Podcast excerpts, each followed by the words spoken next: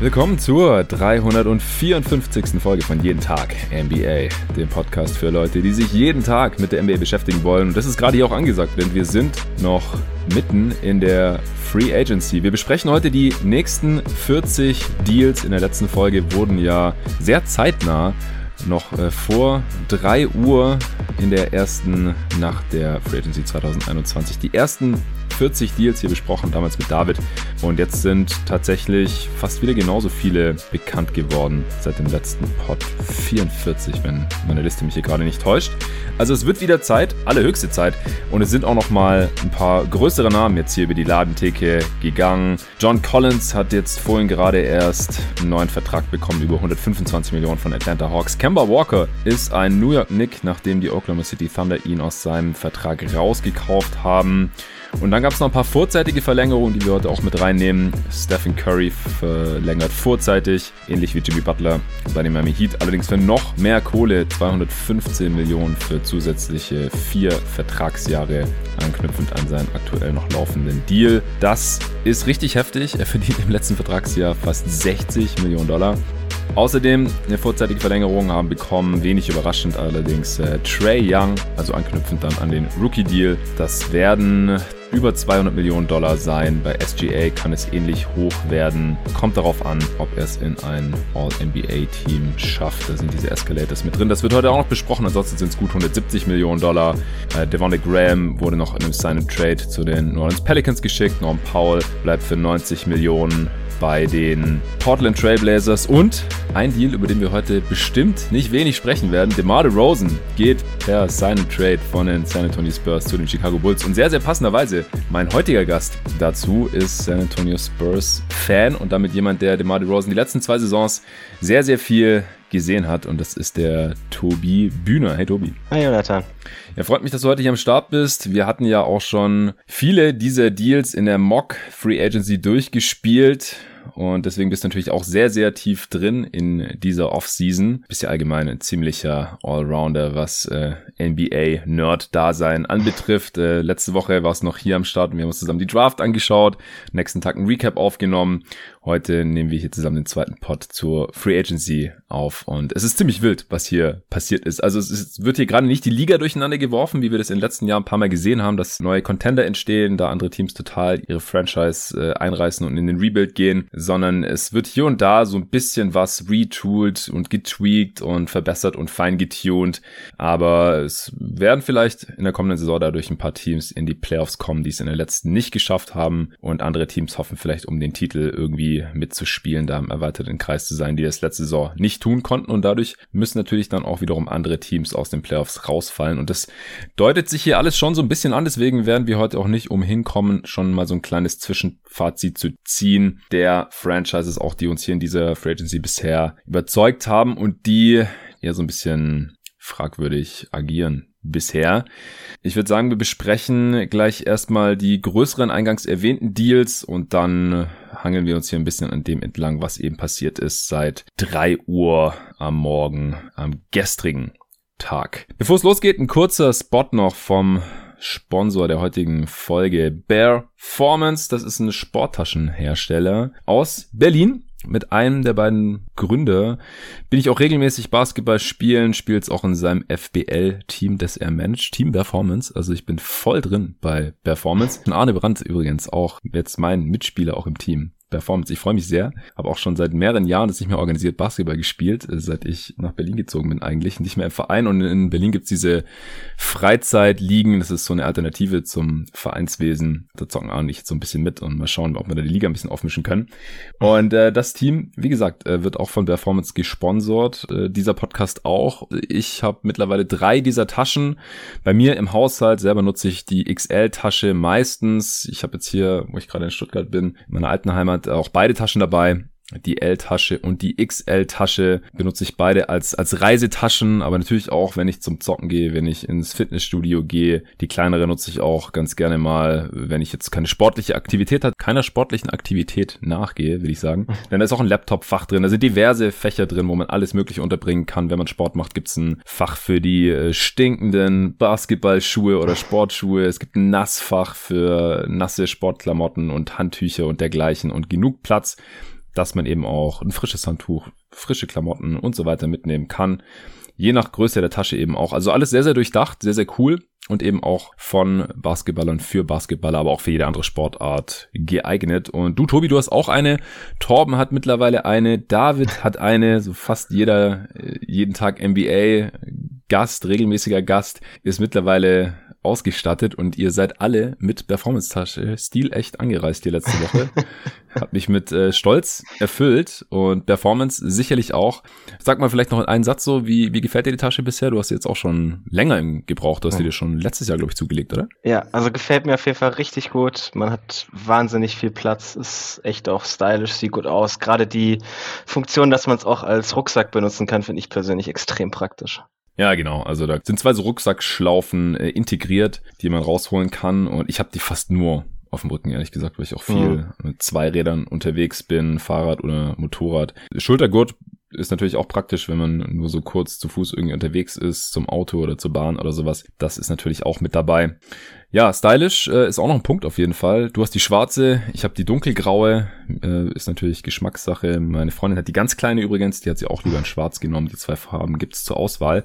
Auch für euch auf performance.com und natürlich bekommt ihr auch Rabatt, wenn ihr meinen Code benutzt. Der lautet nach wie vor jeden Tag NBA, großes J, großes T, großes NBA und ihr bekommt 20% auf egal welche Tasche ihr da bestellen möchtet. Code und Link findet ihr wie immer noch in der Beschreibung dieses Podcasts. Und wenn ihr auch in einem Team zockt, egal ob FBL oder in irgendeinem Verein oder einfach nur so zum Spaß um die Ecke auf dem Freiplatz, dann äh, könnt ihr, sobald ihr eine, ein gewisses Kontingent abnehmt für, für ein gesamtes Team, äh, auch einen Rabatt bekommen, wenn ihr euer Logo da drauf haben wollt, Vereinslogo, Teamlogo, wie auch immer. Dann äh, könnt ihr euch ein individuelles Angebot einholen. Da bekommt ihr insgesamt fast 50% Rabatt auf die Tasche der Größe L mit dem Logo drauf. Dazu müsst ihr eine E-Mail schreiben an hello at performance.com. Auch das werde ich nochmal in die Beschreibung dieses Podcasts reinhauen. So viel zu Performance und ihren super Sporttaschen. Kommen wir zurück zur Free Agency 2021, denn es ist einiges passiert. Ich bin mal gespannt, ob wir auch innerhalb von einer Stunde durchkommen. Ich befürchte fast nicht. Ja, wo wir anfangen? Was, was würdest du denn sagen? Was war der größte Move, der hier diese Liga vielleicht irgendwie kurz-, mittel- oder langfristig prägen wird, seit gestern Morgen? Also der, der größte Move sind wahrscheinlich die Rookie-Extensions, aber die sind halt wenig überraschend. Also es mhm. ist nichts, das ich nicht irgendwie vorhersehen hätte können. Der, der Move, der mich tatsächlich am meisten überrascht hat, ist natürlich der Mar Rosen. Also habe ich nicht kommen sehen. Ja, dann äh, stellen wir doch die Extensions mal hinten an und fangen mit DeMar DeRozan an. Also nochmal zur Erinnerung, bei uns in der Rookie, Rookie sage ich schon, in der Mock Trade Mock Offseason. Boah, ich bin einfach viel zu durch. Äh, zu wenig Schlaf die letzten Tage. Ich hoffe, man merkt es nicht allzu oft hier im Pod. In unserer Mock Offseason, da hatte Mar Rosen ja nur die volle Mid-Level-Exception von seinem mhm. alten Team, den Toronto Raptors, bekommen. 30 Millionen über drei Jahre. Ich habe danach auch, ja, Feedback bekommen, sage ich mal, von Hörern, die sagen, ja, Rosen wird doch viel mehr bekommen. Und die Frage war halt, von wem? Aber wir haben mal wieder gelernt hier oder feststellen müssen, it only takes one team. Man braucht nur ein Team, das denkt, das ist unser Mann und wir geben ihm jetzt das Geld. 85 Millionen über drei Jahre, wenn das einzige bekannte Counter-Offer war von den LA Clippers, mit denen Rosen sich getroffen haben soll. Und die hatten aber nur die Taxpayer Mid-Level Exception, die bei 5,9 Millionen anfängt. Also das wären dann so mhm. 12 Millionen über zwei Jahre. 12 Millionen über zwei Jahre war das, wogegen die Chicago Bulls hier geboten haben. Und sie haben ihm 85 Millionen über drei Jahre gegeben. Damit nicht genug. Sie hatten diesen Cap Space nicht. Das heißt, es muss dann seine Trade her mit den San Antonio Spurs und ja, Spoiler Alert, die Bulls haben hier zweimal überbezahlt denke ich, sind wir uns einig. Einmal, dass sie ihm 85 Millionen gegeben haben, ohne Not, auch voll garantiert. Da sind keine Team Options oder Non-Guarantees drin, so viel wir wissen. Ist ja noch nichts unterschrieben, nach wie vor geht erst ab dem 6., aber normalerweise, wenn sich darauf geeinigt wurde und das so reported wird, dann kann man dem schon vertrauen. Also einmal 85 Millionen gezahlt und dann auch noch im Sign Trade haben sie sich von den Spurs ziemlich über den Tisch ziehen lassen. Ich werde hier gleich in die Details reingehen, aber äh, vorher möchte ich gerne einen gern gesehenen Gast hier bei Jeden Tag NBA zitieren. Das ist äh, äh, Nicolas Gorni, mit dem ich übrigens morgen hier den nächsten Pod aufnehmen werde. Da werde ich Fragen beantworten, die heute auch schon fleißig über Steady HQ reingekommen sind. Und der hat einen ziemlich legendären Deal, äh, ziemlich legendären Tweet zu diesem Deal rausgehauen. Seines Zeichens ja auch seine Tony Spurs-Fan. Und ich zitiere, Nico schreibt, der DeRozan-Deal fühlt sich an, als würde ich mir einen kleinen Döner bestellen, bekomme aber ungefragt einen großen. Mit extra Fleisch, Käse, zwei Ayran und einen Future-Döner-Gutschein obendrauf. Dabei wäre ich mit einem kleinen doch auch schon happy gewesen. Thanks, Chicago. Legendärer Tweet, Shoutouts. Äh, ich freue mich schon, morgen nochmal zu hören, wie Nico sich gefreut hat. Weil die Spurs, die haben hier wirklich abgesahnt. Wenn DeRozan einfach irgendwo unterschrieben hätte, ohne seine Trade, hätten sie gar nichts davon gehabt, außer dass er weg ist und sie halt diesen Cap Space nutzen konnten. Da äh, kommen wir auch noch zu. Aber sie haben Thaddeus Young zurückbekommen, einen durchaus brauchbaren NBA-Spieler. Sie mussten Alpha Luke Amino mit aufnehmen. Sie haben noch einen zukünftigen First-Round-Pick der Bulls bekommen und zwei Second-Round Picks. Alles für das Recht, DeMar DeRozan 85 Millionen Dollar zu zahlen. Äh, du hast dich auch gefreut. Ich habe es auf Twitter gesehen, du hast gefeiert, oder? Ja, total. Also ich ich habe ja in der, in der Mock-Off-Season auch so, war eigentlich das mein Plan irgendwie mit der Rosen als Spurs, aber es war halt einfach absolut offensichtlich, dass das keiner bei uns tun würde. Äh, deswegen mhm. äh, hatte sich das ziemlich schnell wieder erledigt. Aber es ist natürlich so der, der Idealfall, der den Spurs jetzt eigentlich passieren konnte. Also zum einen, man orientiert sich halt jetzt ein bisschen neu, wird wieder jünger und hat dafür noch Assets on top bekommen. Und also Fed Young halte ich für einen sehr, sehr brauchbaren Spieler. Den kann man sicherlich zur Trade Deadline zu positiven Wert wieder loswerden. Amino ist ein Expiring. Ja, der Vertrag taugt nix, aber das sind, das ist ein Jahr, zehn Millionen, das tut den Spurs wirklich absolut nicht weh. Und dafür halt die Picks zu bekommen und die könnten, also der, der First könnte ganz gut sein, der ist zwar protected, aber jetzt die Bulls, ich weiß nicht, wie gut sie wirklich sein werden in ein paar Jahren, weil der Pick ist in 2025 das erste Mal wahrscheinlich verfügbar. Ähm, das könnte auch ein ganz nettes Asset sein. Ja, genau. Also wir erinnern uns ja auch, der 21er Pick der Bulls ging ja an die Magic für Wutsch. Das wurde jetzt Moritz Wagner, der sechste Pick, schon nicht so schlecht. Äh, 2023er Pick, der geht auch noch an die Magic im selben Deal. Und deswegen ist der nächste verfügbare Pick der 2025er First Rounder der Bulls, also in vier Jahren. Wer weiß, wie gut die noch sein werden. Also Wutsch und DeRozan sind da schon steinalt und auch beide dann nicht mehr da, übrigens, weil DeRozan ist nur noch drei Jahre da und Wutsch nur noch zwei weitere, wenn sich mich gerade nicht täuscht, alles. Ähm, Jedenfalls, who knows, wie gut die Bulls in vier Jahren sein werden, ob auch Levine da noch ist, ob, wenn er dann verlängert hat oder auch nicht. Also der, der, der Pick hat schon eine gewisse Upside. Was meinst schon die Protection? Also Hollinger hatte, dass er Top 10 protected ist, mhm. dann Top 8, dann Top 8 und dann hat er nichts mehr geschrieben, was daraus wird. Okay. Also für mich klingt das eher, als wären es dann zwei Seconds. Mhm. Also nicht ganz so wertvoll wie die Picks, die an die Magic gehen, ja. die nur Top 4 protected waren. Aber ja, ein First Rounder für eigentlich nichts. Das ist schon mehr als ordentlich. Klar, man musste auch Amino aufnehmen. Das hätte an sich wahrscheinlich auch schon, was würdest du sagen, die zwei die, Seconds? Die das sind die zwei oder? Seconds, hätte ja. ich ungefähr gerechnet, ja. ja. Genau. Und Thaddeus Young, also passt jetzt nicht so zur Timeline der Spurs aktuell. Ich meine, das sind Spiele, die man immer irgendwie brauchen kann. Aber den können sie eventuell auch noch gewinnbringend weiter traden, oder? Ja, also ich kann mir das auch sehr, sehr gut vorstellen. Ich hätte zur, zur letzten Trade Deadline, hatte ich ihn als interessanten Kandidaten für viele Contender.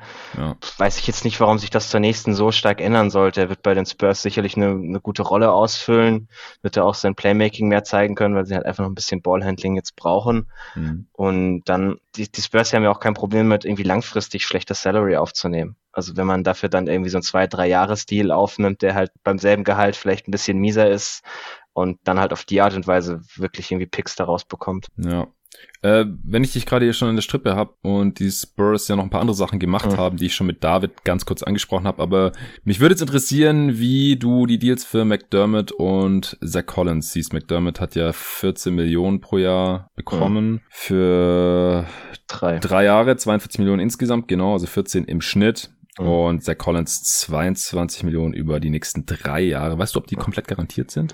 Nee, das, das kam noch nicht raus. Und gerade bei Collins würde mich das doch sehr, sehr wundern. Also bei seiner Verletzungsvorgeschichte würde ich jetzt mal davon ausgehen, dass die, dass die vielleicht irgendwie eine gewisse Anzahl an Spielen gebunden sind oder so. Und mhm. sobald das passiert, finde ich den Vertrag eigentlich sehr, sehr cool, weil es ist so ein gewisser Upside-Gamble. Es tut jetzt dieses Jahr nicht wirklich weh. Sie hatten Cap Space wie blöd und konnten eigentlich nicht viel damit mhm. anfangen dieses Jahr.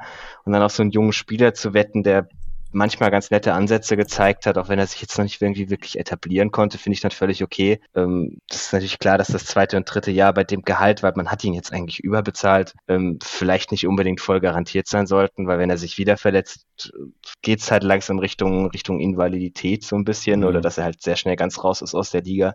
Ähm, aber an sich finde ich, finde ich solche Gambles für ein, für ein junges Team im Retooling eigentlich immer ganz cool. McDermott hätte ich jetzt nicht unbedingt gebraucht, aber das Team hat auch wahnsinnig wenig Spacing. Also das wird ihnen sicherlich, das wird gerade den Jungspielern wird das nicht schaden, wenn mhm. da noch jemand rumrennt, der wirklich Dreier nageln kann.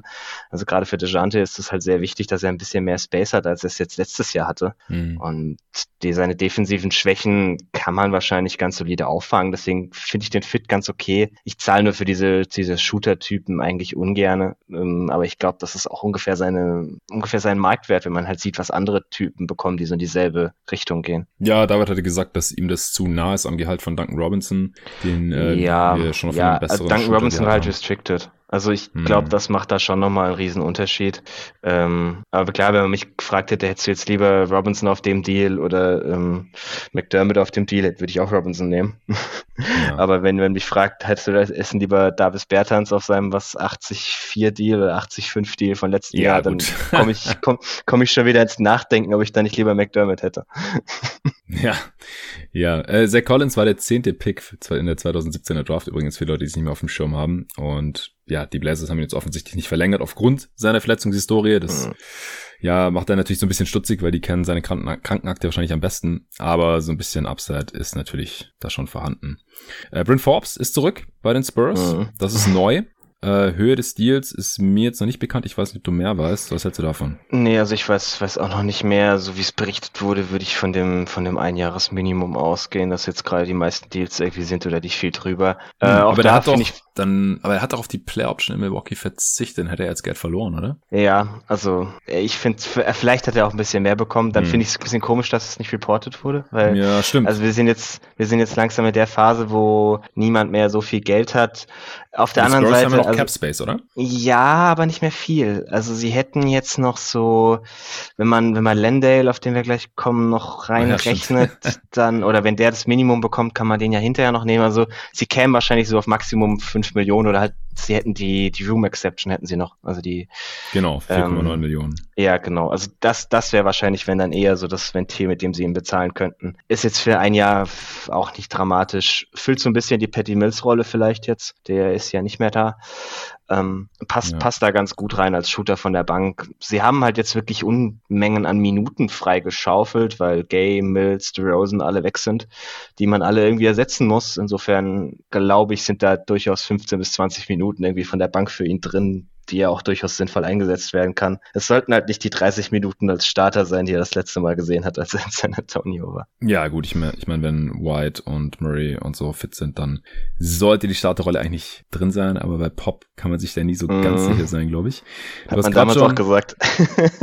ja, eben. Du hast gerade schon Jock Landale erwähnt, den vielleicht der eine oder andere gerade auch bei Olympia verfolgt. Der spielt ja für die australische Nationalmannschaft und der hatte jetzt in Melbourne gespielt und den haben die Spurs sich jetzt auch gekrallt. Oh. Er wird im Oktober 26 Jahre alt, also ist jetzt kein junges Talent mehr oder sowas, ist ein äh, Big Man. Wie gefällt dir der Move?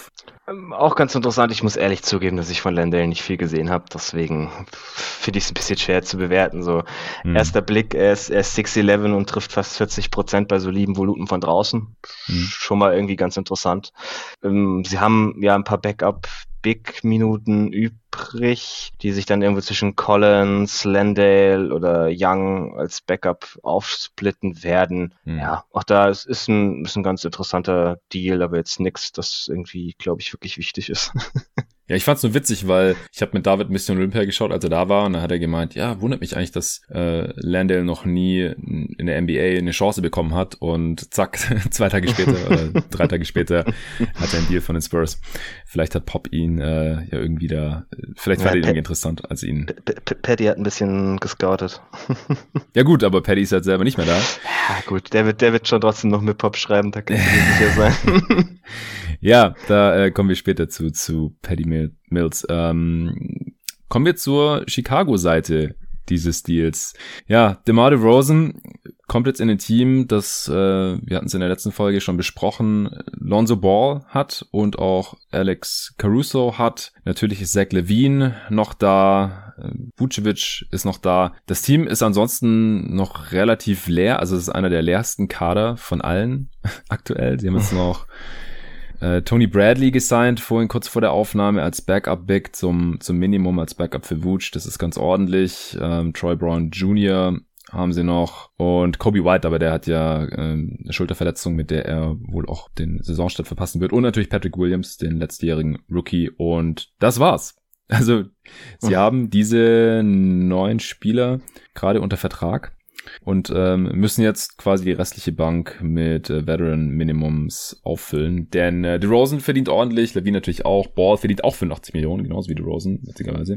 Ich finde, spielerisch offensiv passt DeRozan eigentlich ganz gut rein. Defensiv habe ich sehr große Angst. Ich glaube, der Rosen und Vucevic ist so ungefähr die mieseste Pick-and-Roll-Defense-Kombi, die man sich äh, vorstellen kann in dieser Liga. Und es wird jeder Gegner gnadenlos attackieren, spätestens in den Playoffs, wo man ja hin möchte und wo man, wenn man so investiert, wahrscheinlich auch gerne mal eine Runde gewinnen möchte. Trotzdem, Contender ist man so nicht und die Upside ist eigentlich auch nicht da. Also ich, ich glaube es nicht, dass man jemals irgendwie um den Titel mitspielen können wird mit diesem Kern. Also hat man sich hier im Prinzip jetzt einfach auf ein Team festgelegt, das irgendwie im Playoffs mitspielt, wenn es gut läuft. Also man kann es eben erst final bewerten, wenn der Kader dann steht und wenn man sich vorstellen kann, wie die Rotation aussieht. Ja, irgendwie versuchen wird, mal eine Playoff-Runde zu gewinnen die nächsten drei Jahre, die halt DeRozan jetzt noch da ist oder die nächsten zwei Jahre, in, für die dieses Team jetzt eben so steht. Äh, was hältst du denn so von dieser Ausrichtung der Bulls? Jetzt mal abgesehen vom Preis, über den haben wir ja vorhin schon gesprochen, aber wie gefällt dir denn die Rosen in Chicago in diesem Team? Mm, ja, ich glaube, ich sehe das relativ ähnlich wie du. Der Fit offensiv ist gar nicht schlecht. Er ist jetzt bei den Spurs letztes Jahr auch mehr in so eine Playmaker-Rolle geschlüpft wo er mehr ja. den, den Playmaker für andere vor allem spielt, die dann durch seinen, durch seinen Drive irgendwie eine etwas ungeordnete Defense anfinden. Das kann er auch wirklich gut. Also da hat er teilweise den Jungen letztes Jahr schon wahnsinnig weitergeholfen. Er muss natürlich den Ball dann dafür in der Hand haben und dann nimmt man ihn halt Zach Levine wieder ein bisschen mehr weg. Der wird sich ein bisschen mehr Offball wiederfinden, aber äh, sicherlich noch genug irgendwo für beide da. Mhm. Der, man hat halt außen rum und herum relativ viel Shooting, also im Vergleich zumindest zu dem, was die Spurs haben. Ja, ja dass man ähm, einen Shooting Big hat, ist halt schon ein riesen ja, Unterschied also im Vergleich die, zu Pöltl. Die, die, die DeRozan-Vucevic offensive Kombi wird äh, genauso interessant wie defensiv fast. also offensiv ist das wirklich eine schöne Kombi, weil wenn du DeRozan so einen ähm, Pop-Big gibst, der ihm Space verschafft, dann, also entweder er kommt zum Korb oder er findet den Pop Big auch. Also er mhm. kann da wirklich relativ viel machen. Also ich glaube, die beiden wären schon eine ganz nette Kombi zusammen.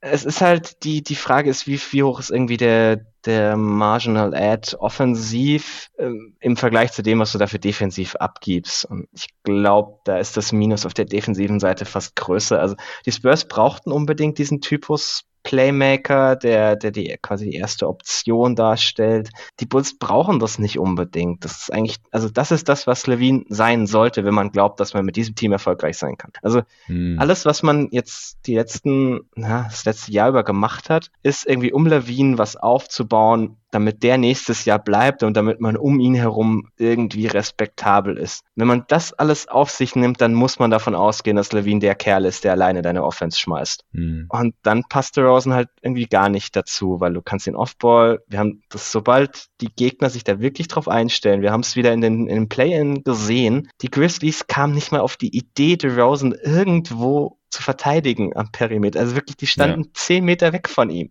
Das wird in den Playoffs nicht anders aussehen.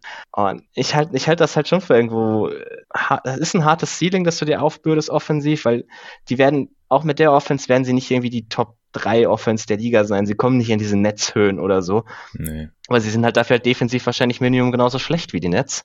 Und das ist irgendwie nicht die Kombi, mit der du Contender wirst. Ja, also ich kann mir vorstellen, dass es eine gute Regular Season Offense wird, also eine mhm. deutlich überdurchschnittliche, aber jetzt keine Top Offense. Uns hängt halt auch noch ein bisschen davon ab, ob es noch ein bisschen Shooting in diesen Kader reinkommen. Ja. Weil je nach Lineup wird es halt auch schon wieder ein bisschen eng. Also sobald äh, Levine nicht spielt, also Levine ist gerade auch der beste Scorer dieses Teams, der auch viel den Ball in der Hand haben wird, aber er kann ja nicht für sich selber spacen, weil er halt auch der beste Shooter ist. Lonzo sieht mittlerweile aus wie ein guter Shooter, so hundertprozentig vertraue ich der ganzen Sache noch nicht, auch wenn mittlerweile alles gut zusammenpasst, Freiwurfquote äh, und sein Dreiervolumen und die Dreierquote. Aber gehen wir mal davon aus, das sind beide Shooter. DeRozan ist überhaupt kein Dreier-Shooter. Selbst wenn er jetzt wieder ein paar mehr nehmen sollte, was er teilweise schon getan hat, er wird da einfach nicht verteidigt.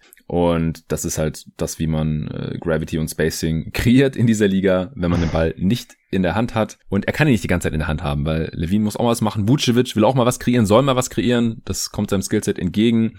Er, also Sie haben jetzt ziemlich viele solide bis gute Passer. Mit Lonzo eher in Transition natürlich, aber der trifft auch die richtigen Entscheidungen im Halbfeld, lässt den Ball gut laufen und sowas. Vucevic kann als äh, Hub vom High Post oder auch vom Low Post aus agieren. Dann DeRozan hast du sein Playmaking gerade angesprochen und Levine hat sich da ja auch verbessert, aber es ist schon gut, ja. dass sie da jetzt noch so einen haben mit DeRozan, der im Halbfeld ein bisschen mehr mit dem Ball in der Hand machen kann, als es Levine bisher gezeigt hat. Dann kann er sich auf Scoring konzentrieren. Aber zurück zum Thema Spacing.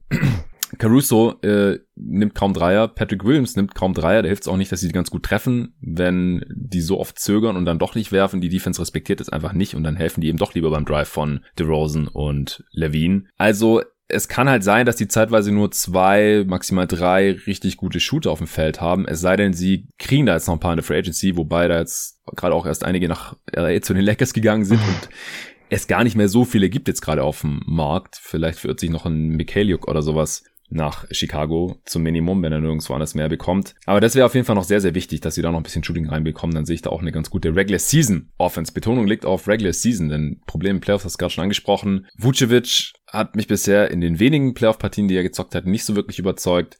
Dann äh, DeRozan ist eine Katastrophe in den Playoffs, weil er wird nicht mehr verteidigt, wenn er den Ball nicht mehr hat. Defensiv ist er eine absolute Schwachstelle. Und was er gut kann in der Regular Season, was gut funktioniert, klappt in den Playoffs dann halt nicht mehr. Und dann auf einmal verliert er einfach massiv an Wert. Und das haben wir oft genug gesehen, als er in Toronto gespielt hat. Und jetzt auch in äh, San Antonio im Play hast angesprochen und auch in den Playoffs. Vor zwei Jahren war das wieder teilweise zu beobachten. Also das weiß ich halt nicht, ob die Bulls überhaupt eine Playoff-Serie gewinnen können. Das hängt dann halt wirklich sehr stark von Levine ab. Den haben wir noch gar nicht in Playoffs gesehen. Das hat jetzt nicht unbedingt was zu heißen. Wir haben dieses Jahr gesehen, dass, was ich, Devin Booker zum Beispiel beim zum ersten Mal äh, in den Playoffs auch direkt gute Spiele hatte, gute Serien hatte und weit gekommen ist.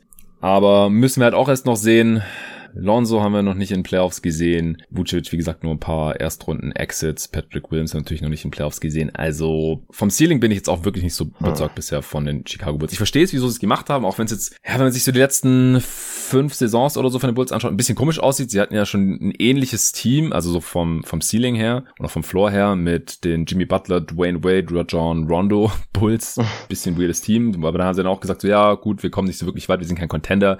Lass mal einreißen, wir traden Jimmy, den besten Spieler von den dreien. Und die anderen zwei sind sie dann auch irgendwie losgeworden. Und wir rebuilden hier mal kurz. Haben ein paar Mal hochgepickt in der Top 10 und im Endeffekt haben sie da keinen richtig guten Spieler rausgezogen, haben die jetzt alle weggetradet äh, oder bei Markern müssen wir mal sehen, ob sie den jetzt irgendwie behalten. Der einzige Keeper ist bisher Patrick Williams und der ist auch eine Saison in der Liga und aus den Bulls äh, Butler-Deal haben sie eben Levine rausgezogen. Das hat sich jetzt irgendwie gerechnet. Aber jetzt stehen sie irgendwie wieder so ein bisschen da, wo sie eigentlich schon mal waren vor ein paar Jahren. Also äh, laufen da ein bisschen im Kreis. Also die Contender-Upside sehe ich jetzt halt wirklich nicht. Sie, sie haben sich jetzt auf dieses Team festgelegt. Und es hängt jetzt halt auch alles davon ab, ob Levine verlängert. Denn ansonsten kann er halt nächsten Sommer auch einfach gehen, wenn es ihm nicht passt. Sie haben ihn jetzt hier hofiert. Und wenn sie ihm jetzt auch noch sein entsprechendes Maximalgehalt anbieten, denke ich, dann wird er auch bleiben. Aber wie gesagt, ich ist halt nur die Frage, was man davon hält, wenn sich Teams auf einen Kern festlegen, aber das hat sich ja mit dem Bootstrade eigentlich schon so angedeutet, bei dem eine Championship halt mehr als unwahrscheinlich aussieht. Ja, das ist halt immer agiert man unter dem Mantra Championship or Bust? Oder sagt man, es können halt nicht 30 Teams Champion werden mhm. und wir wollen auch mal wieder in die Playoffs und wir sind einer der größten Märkte der USA und wenn wir jetzt ein paar Jahre respektabel sind und dann haben wir irgendwann wieder Cap Space äh, in ein paar Jahren, wenn DeRozan und Vucevic ausgelaufen sind oder so und dann sind Lonzo und Levine noch da und in ihrer Prime und Patrick Williams ist älter geworden und so und vielleicht ist Kobe White dann auch besser oder was weiß ich und dann können sie vielleicht noch ein Star sein. Das wird vielleicht gerade so ein bisschen die Denke sein, aber ist halt ein bisschen dann hm. die Frage, wie, wie steht man dazu auch als Fan. Ich bin gespannt, was Arne zu dem Deal sagt. ja, es ist, es ist für mich weniger irgendwie Championship or Bust, aber doch zumindest so, ähm, die Playoff-Runde gewinnen or bust. Ja, ja, oder zumindest, dass du irgendwie siehst, wie das Team sinnvoll in die Conference Finals kommen kann. Weil ich, ich sehe es einfach bei den Bulls nicht. Ich kann mir nicht vorstellen, dass dieses Team zwei Playoff-Serien gewinnt. Eine vielleicht noch, wenn man den richtigen Gegner hat, ja. wenn man halt in der Regular Season gut war, irgendwie Vierter ist und dann gegen den fünften spielen muss oder so. Da, wo halt die, die Knicks und Hawks dieses Jahr waren, kein Problem. Aber ab der zweiten Runde finde ich das schon wirklich, wirklich schwierig mir vorzustellen. Und das ist dann halt schon ein sehr, sehr hartes Ceiling. Also, ja. Wenn man irgendwie da, da steht, wo die, wo die Suns jetzt waren, die sind dann, die dann klar das überperformt haben, was wir von ihnen erwartet haben, aber wo man auch vor der Saison gesagt hat, okay, man sieht wenigstens irgendwie, wie sie so Richtung Conference Finals kommen können mit der Idee. Das sehe ich halt einfach nicht bei den Bulls. Ja, aber ich finde, das sieht man halt immer öfter. Also bei den Knicks sieht es jetzt auch nicht so viel anders aus, ehrlich gesagt zum Beispiel. auch ein großer Markt. Die wollen sich wahrscheinlich auch erstmal wieder einen Namen machen und hoffen sie darauf, dass sie dann halt bei der nächsten Gelegenheit, dieses Jahr gab es jetzt halt auch einfach keine Stars in der Free Agency, wieder irgendwie zuschlagen können. Mhm. Naja, also ich denke, das ist klar geworden und ich denke, das war auch nicht das letzte Mal, dass ich in diesem Pod über die Bulls gesprochen habe. Wir haben auch schon Fragen dazu reinbekommen. Ich äh, werde morgen mit Nico drüber sprechen und dann, wie gesagt, irgendwann bei Gelegenheit äh, werde ich auch noch mit Arne drüber sprechen, garantiert. Dann äh, würde ich sagen, Kommen wir doch gerade mal zu den Knicks. Ich habe im letzten Pod mit David schon über einige Deals gesprochen. Alec Burks 30-3, 19 32-3, äh, Derrick Rose 43-3. Da wurde jetzt bekannt, dass das alles 2 plus 1 Deals sind. Das mhm. heißt, das letzte Jahr ist immer eine Team-Option oder nicht voll garantiert. Das kennen wir ja von den Knicks schon so. Allerdings hat man jetzt diese zwei, diese Spieler dann auch für die nächsten zwei Saisons schon mal safe. Das heißt, man kann sie dann vielleicht, wenn man muss, im nächsten Sommer, wenn sie dann quasi in Expiring sind, schon irgendwie loswerden. Aber ich fand die Deals alle bisschen teuer, jeden einzelnen von den dreien. Und äh, Evan Fournier, der wurde ja auch noch reingeholt. Die anderen drei waren ja eigene Free Agents. Der ist der teuerste Spieler und hat auch als einziger ein 3 plus 1 Deal mit 78 Millionen über vier Jahre, also fast 20 Millionen pro Jahr. Das letzte Jahr auch eine Team Option. Das hatte ich mit David, wie gesagt, schon angerissen. Wir waren nicht so begeistert. Also jetzt nicht wirklich mies, aber man hat halt auch ein sehr, sehr hartes Ceiling und hat sich dann mhm. wahrscheinlich nicht wirklich verbessert im Vergleich zur letzten Saison, weil halt auch die Schwächen des Teams jetzt nicht wirklich adressiert wurden. Also vorne ist dann halt so wahrscheinlich die Hoffnung, bisschen mehr Shooting, bisschen was auf the Dribble, aber in den Playoffs haben wir das halt auch noch nie von ihm gesehen. Und da äh, brauchen es die offensichtlich. Also, dass sie wieder ein gutes Regular Season Team werden, das bezweifle ich gar nicht. Und jetzt, heute die Hammermeldung. Kemba Walker schließt sich den New York Knicks ein. Er kehrt nach Hause. Er stammt ja aus dem Big Apple und ist dort auch um die Ecke zur Uni gegangen, in Connecticut. Und die Thunder haben ihn aus seinem Vertrag rausgekauft. Was hat er noch be äh, bekommen? Oder hätte er noch bekommen? 74 Millionen, glaube ich. Ja, drei, drei, zwischen 73 und 74 Millionen. Mal schauen, wie viel er davon jetzt tatsächlich aufgegeben hat. Das wäre halt die Frage. Ja, bei Griffin war es ja eine ähnliche Summe, glaube ich. Hm. Und der hat ja auf sehr, sehr viel verzichtet. Vorher war es auch ein bisschen undenkbar, dass die Pistons ihn rauskaufen, auch die Thunder. Also da bin ich sehr, sehr gespannt, was es ihnen da jetzt wert war, dass äh, Kemba weg ist. Erstens, man hat einen Roster-Spot dann natürlich auch frei, den man durch ein Talent ersetzen kann. Sie haben ja auch schon ihren Gegenwert bekommen mit dem 16. Pick, den sie dann wiederum nach Houston weiterschicken konnten, zwei First Rounder dafür bekommen haben. Und natürlich sparen sie eben auch die Kohle, die er dann jetzt nicht bekommt und sparen ja dann auch noch zusätzlich die Kohle, die er von den Knicks jetzt bekommt zur Hälfte. Die, äh, das wird abgezogen bei den, bei den Thunder. Und die Knicks haben ja auch noch ein bisschen Cap Space über. Wir wissen noch nicht, wir kennen die Vertragsdetails noch nicht, weder vom Buyout noch vom neuen Deal bei den Knicks, aber wir können uns ja schon mal überlegen, was bringt Kemba Walker den Knicks? Wie siehst du die Sache? Ja, also es hat auf jeden Fall das, den ganzen restlichen Moves ein bisschen besser gemacht, weil was ich mich vor dem Deal gefragt habe, ja, wer ist denn jetzt der Point Guard? Weil, also es war ja, es war ja offensichtlich, die, die Knicks haben einen großen Need vor der, ah, eigentlich zwei. Einmal, sie ja. brauchen irgendwie so einen echten Point Guard, der einfach die Peyton-Rolle ersetzt und zwar dringendst, und sie brauchen mehr Shooting. Jetzt haben sie das Shooting so halb adressiert mit Fournier, ist eigentlich ganz okay. Ja. Und sie haben jetzt halt wirklich diesen, diesen Playmaker gefunden, der mehr übernehmen können sollte, damit Barrett und Randall ein bisschen entlastet werden. Und Rose ne? halt auch, weil der in Playoffs halt dann auf dem Zahnfleisch gelaufen ist. Ja, klar. Das, Rose würde ich halt die ganze Zeit eher so als, als Sixth Man sehen im Idealfall. Ja. ja. Ähm, ich bin jetzt auch mal gespannt, ob man irgendwie Rose und Walker mal nebeneinander sieht. Kann ich mir schwer vorstellen, aber gut. Ich glaube ähm, schon. Aber ja, naja, mal schauen. Aber also ich finde es auf jeden Fall, das füllt jetzt halt große Teile des Needs, den der Kader durchaus hatte. Also man ist sicherlich besser als letztes Jahr. Hm, jetzt muss man natürlich ein bisschen aufpassen, dass man sagt, besser von wo aus. Ist man, ist man besser von einem Homecourt Advantage Team, das man letztes Jahr halt nun mal war? Mhm. ähm, oder ist man besser von einem Team, das letztes Jahr in der ersten Runde halt abgeschlachtet wurde? Und dann, ich tendiere jetzt eher mal zu letzterem und dann ist man von da aus besser und dann ist man halt ein Team, das vielleicht eine Erstrundenserie gewinnen kann, aber auch eher Außenseiter sein dürfte. Wahrscheinlich ungefähr so auf einem Level mit den Bulls. Ich würde sie wahrscheinlich eher einen kleinen Tick dahinter sehen. Ähm, somit auf einer Ebene mit den, mit den Celtics, wer da alles rumrennt und da vorne sind die Heat, die Nets, die Bucks. Also es ist, fällt einem schwer, auch da zu sehen, was jetzt irgendwie die Idee ist, wie man dieses Jahr in die Conference Finals kommt.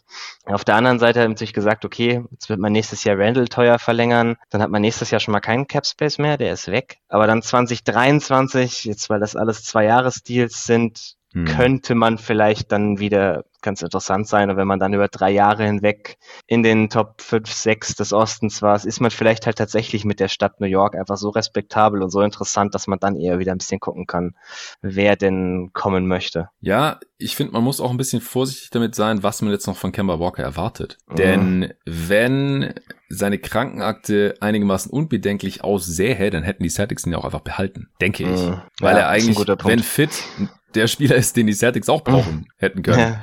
War er aber letzte Saison halt nicht. Also er war immer wieder angeschlagen, er hat massive Knieprobleme, auch schon seit Jahren und das wird einfach nicht besser. Er ist jetzt über 30, 31 sogar geworden, im Mai schon sehe ich gerade. Kleine Guards, über 30, die nicht Chris Paul heißen, das altert normalerweise nicht ganz so gut. Und selbst bei dem haben wir jetzt in den Finals gesehen, dass es irgendwann an seine Grenzen kommt, aber der ist auch fünf Jahre älter als Kemba und aber halt ein äh, All-Timer, ja, All-NBA und sowas, da kann Kemba äh, von Träumen. Äh, stimmt gar nicht. 2018, 19 war auch mal All-NBA. Nehme ich zurück. Aber so oft All-NBA und natürlich All-Defense und sowas.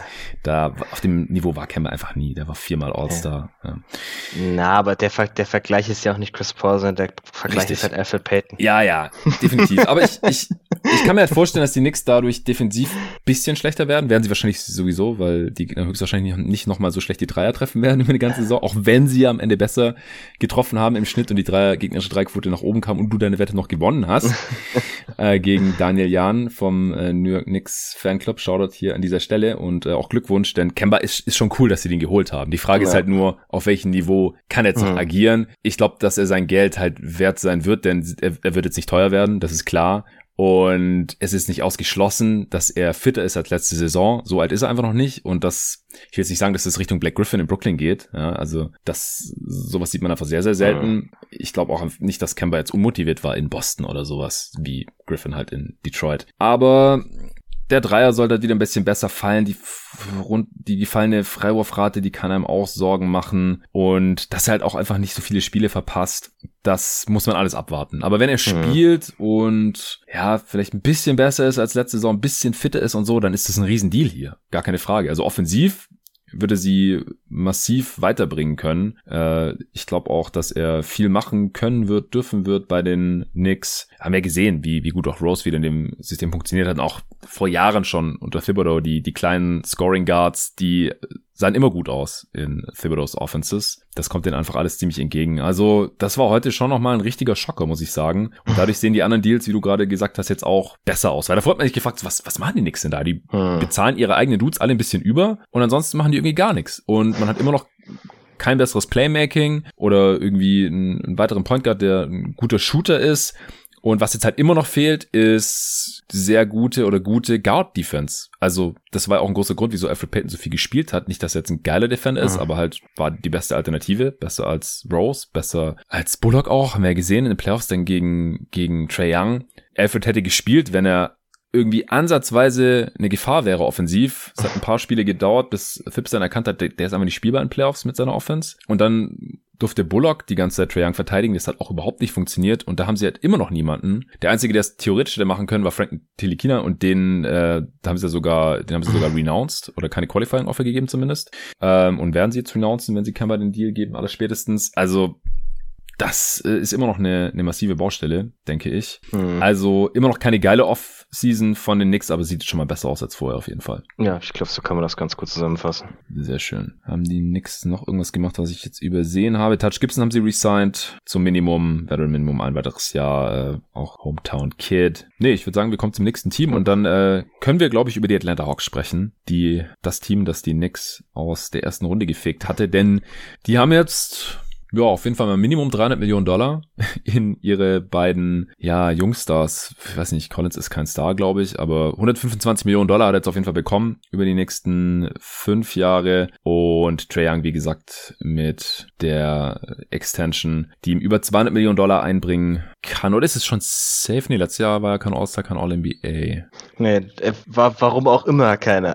ja, ja, klar. Also das, ob das begründet war, das sei mal dahingestellt. Ähm, aber wenn das nächstes Jahr wird, dann, dann bekommt er 207 Millionen Dollar über die folgenden fünf Jahre. Das sind dann gut 40 Millionen im Schnitt. Das ist der gleiche Deal, den äh, Doncic jetzt auch unterschreiben wird. Auch keine Player Option. Äh, nee. Keine Player Option, genau. Die hat er nicht bekommen. Und ja, Trae Young hat vorhin schon gesagt, das war jetzt nicht sonderlich verwunderlich. Ist dann immer noch mal ein Ausrufezeichen, wenn Teams das direkt äh, wenige Stunden nach Beginn der Free Agency machen. Also das wurde, glaube ich, als ich den Pod gedroppt hat, so mehr oder weniger, wurde das bekannt gegeben bei SGA auch bei OKC, selber Deal im Prinzip. Da ist halt die Frage, das ist ein bisschen fraglicher, ob er eben äh, diese 30% Escalator bei All NBA erreichen wird. Ich glaube es eher nicht, denn OKC wird einfach zu schlecht sein. Die werden keinen All-NBA-Spieler stellen nächste Saison. Mhm. Äh, und dann bekommt er halt nur 172 Millionen. Mhm. Aber John Collins, da hat es jetzt ein bisschen gedauert. Ich konnte als sein Agent in unserer Mock-Off-Season nicht so viel Geld rausleiern, weil einfach sonst niemand auf ihn geboten hat. Und ich schätze mal, dass es jetzt hier nicht ganz, dass es hier nicht anders aussah zu diesem Zeitpunkt in der Free Agency. Die Spurs waren da so ein bisschen im Gespräch, die hätten um ihn mitbieten können, aber ansonsten gab es auch einfach jetzt keine Teams mehr mit so viel Cap Space. Auf der anderen Seite wollen die Teams, die sich ja auch nicht wie in den eigenen Restricted Free Agents irgendwie verspaßen und die dann da äh, total über den Tisch ziehen, nur weil es keine, ähm, weil es kein Wettbieten gibt. Man will ein bisschen guten mhm. Willen zeigen und er hat jetzt auch kein Max-Deal bekommen. Was hältst du vom Deal für Collins? Ja, ist mir eigentlich zu teuer, um ehrlich zu sein. Also mhm. 25 Millionen im Jahr sind jetzt für das, was er dieses Jahr war, einfach zu viel. Man hofft natürlich drauf, dass er, dass er mehr wird als das. Das ist so ein bisschen. Aber es war auch einfach vorhersehbar. Also ja. nach dem, nach dem Playoff-Run, den die Hawks hatten, war klar, dass sie alles matchen würden, was für Collins reinkommt. Und wenn es der Max ist, ähm, da ist man jetzt doch ordentlich drunter geblieben. Also insofern wahrscheinlich ganz solide. Ähm, ist einfach auch nicht mein Spielertypus, dem ich, dem ich wahnsinnig gerne wahnsinnig viel Geld zahle aber ich glaube für die Hawks relativ alternativlos. wenn man sieht, was andere Spieler von dem Typus bekommen haben, ist es auch völlig im Rahmen. Ja, bei uns in der Mock hat er das gleiche Jahressalär gesehen, äh, und zwar ja. 100 über 4, aber halt nur 4 Jahre, nicht 5. Ja, das habe ich ja sogar für die Spurs geboten. Äh, ja, stimmt, es war, ja, es war sogar ein äh, Offersheet, das dann gematcht äh, wurde, deswegen war es auch noch frontloaded. Naja, ah, genau, also so war das. Ich hätte, wie gesagt, ich finde es für ihn nicht, finde ihn nicht dramatisch überbezahlt, ähm, aber ja, ist jetzt auch kein Deal, wo ich irgendwie, irgendwie total sage, ist der absolute Stil dieser Offseason oder so. Ich finde es auch noch okay, einfach weil er noch jung ist. Ja. Und sie mussten ihn auf jeden Fall auch halten. Also das habe ich ja im Pod auch gesagt. Alles andere wäre Wahnsinn gewesen, wenn sie den Theo hätten ziehen lassen und dann wegen ein paar Millionen hin oder her. Man ist jetzt sehr weit unter Max geblieben. Man ist trotzdem auch relativ weit über das Angebot der ähm, also der vorzeitigen Verlängerung gekommen. Das waren, glaube ich, 90 Millionen. Und deswegen denke ich, ist das für beide Seiten ein Deal, mit dem man zufrieden sein kann. Er hat sich ja auch jede Saison verbessert, muss man dazu sagen. Er ist ein deutlich besserer Shooter geworden, er ist ein besserer Defender geworden, ein intelligenterer Spieler. Er ist ein bisschen unkonstant in den Playoffs. Mal haut er 20 raus, mal 5 oder so, wirft dann auch nicht wirklich, kann von den Defense noch gut abgemeldet werden.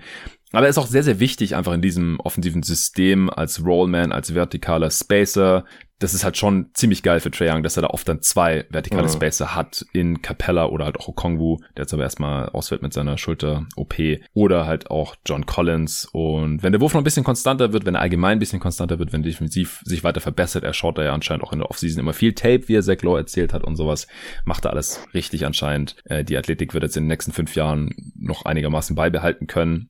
Deswegen halte ich es eigentlich auch für einen Deal, der erstens zu erwarten war und zweitens auch okay ist. Ansonsten hat Atlanta Solomon Hill gehalten. Das wird wahrscheinlich das Veteran Minimum sein für ein mhm. Jahr. Und ein Deal, den habe ich nur in so einer Übersicht auf ESPN gesehen. Das hatte ich auf Twitter überhaupt nicht mitbekommen. Sie haben Gor Gorgi Jang sich reingeholt. Mhm. Das ist wahrscheinlich auch zum Veteran Minimum, oder? Weißt du da mehr? Ja, würde ich, würde ich auch davon ausgehen. Ich habe jetzt nichts anderes gesehen.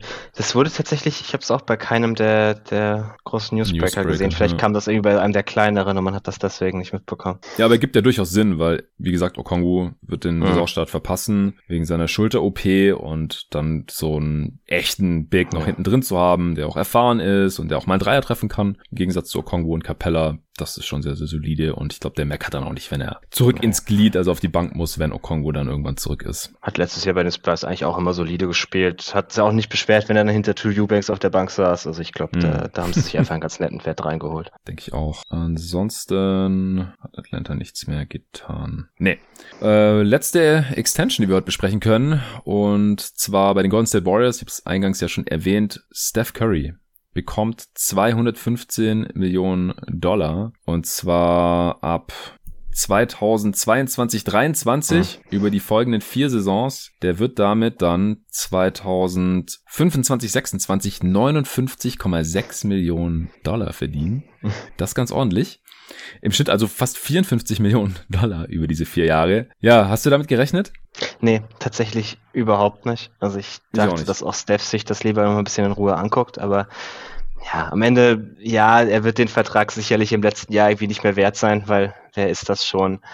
Aber wenn du das deiner, deiner Franchise-Ikone zahlst, dann ist das auch völlig okay. Also ist halt nun mal der beste Spieler, den die Franchise jemals hatte, wahrscheinlich. Also mit dem, was sie halt, was er halt bei ihnen geleistet hat, mhm. kann man es wahrscheinlich ein bisschen ausdrücken.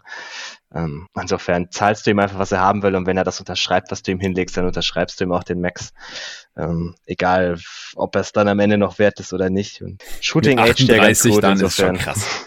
Also, Vor allem halt 60 Millionen, so, so hart kann der Cap gar nicht steigen, dass das irgendwie funktionieren kann. Ja, also wahrscheinlich wird in fünf Jahren die 60 Millionen werden nicht so krass aussehen wie jetzt gerade, aber. Mhm. Aber es wird, wird, auch, wird auch dann immer noch über dem Max-Gehalt sein. Also erst dann selbst dann noch eigentlich mhm. ein, ein mehr als, als mehr als irgendwie Top Free Agent Max Spieler. Das ist wahrscheinlich einfach viel zu viel. Aber ja, genau. ist ja also das ist, egal.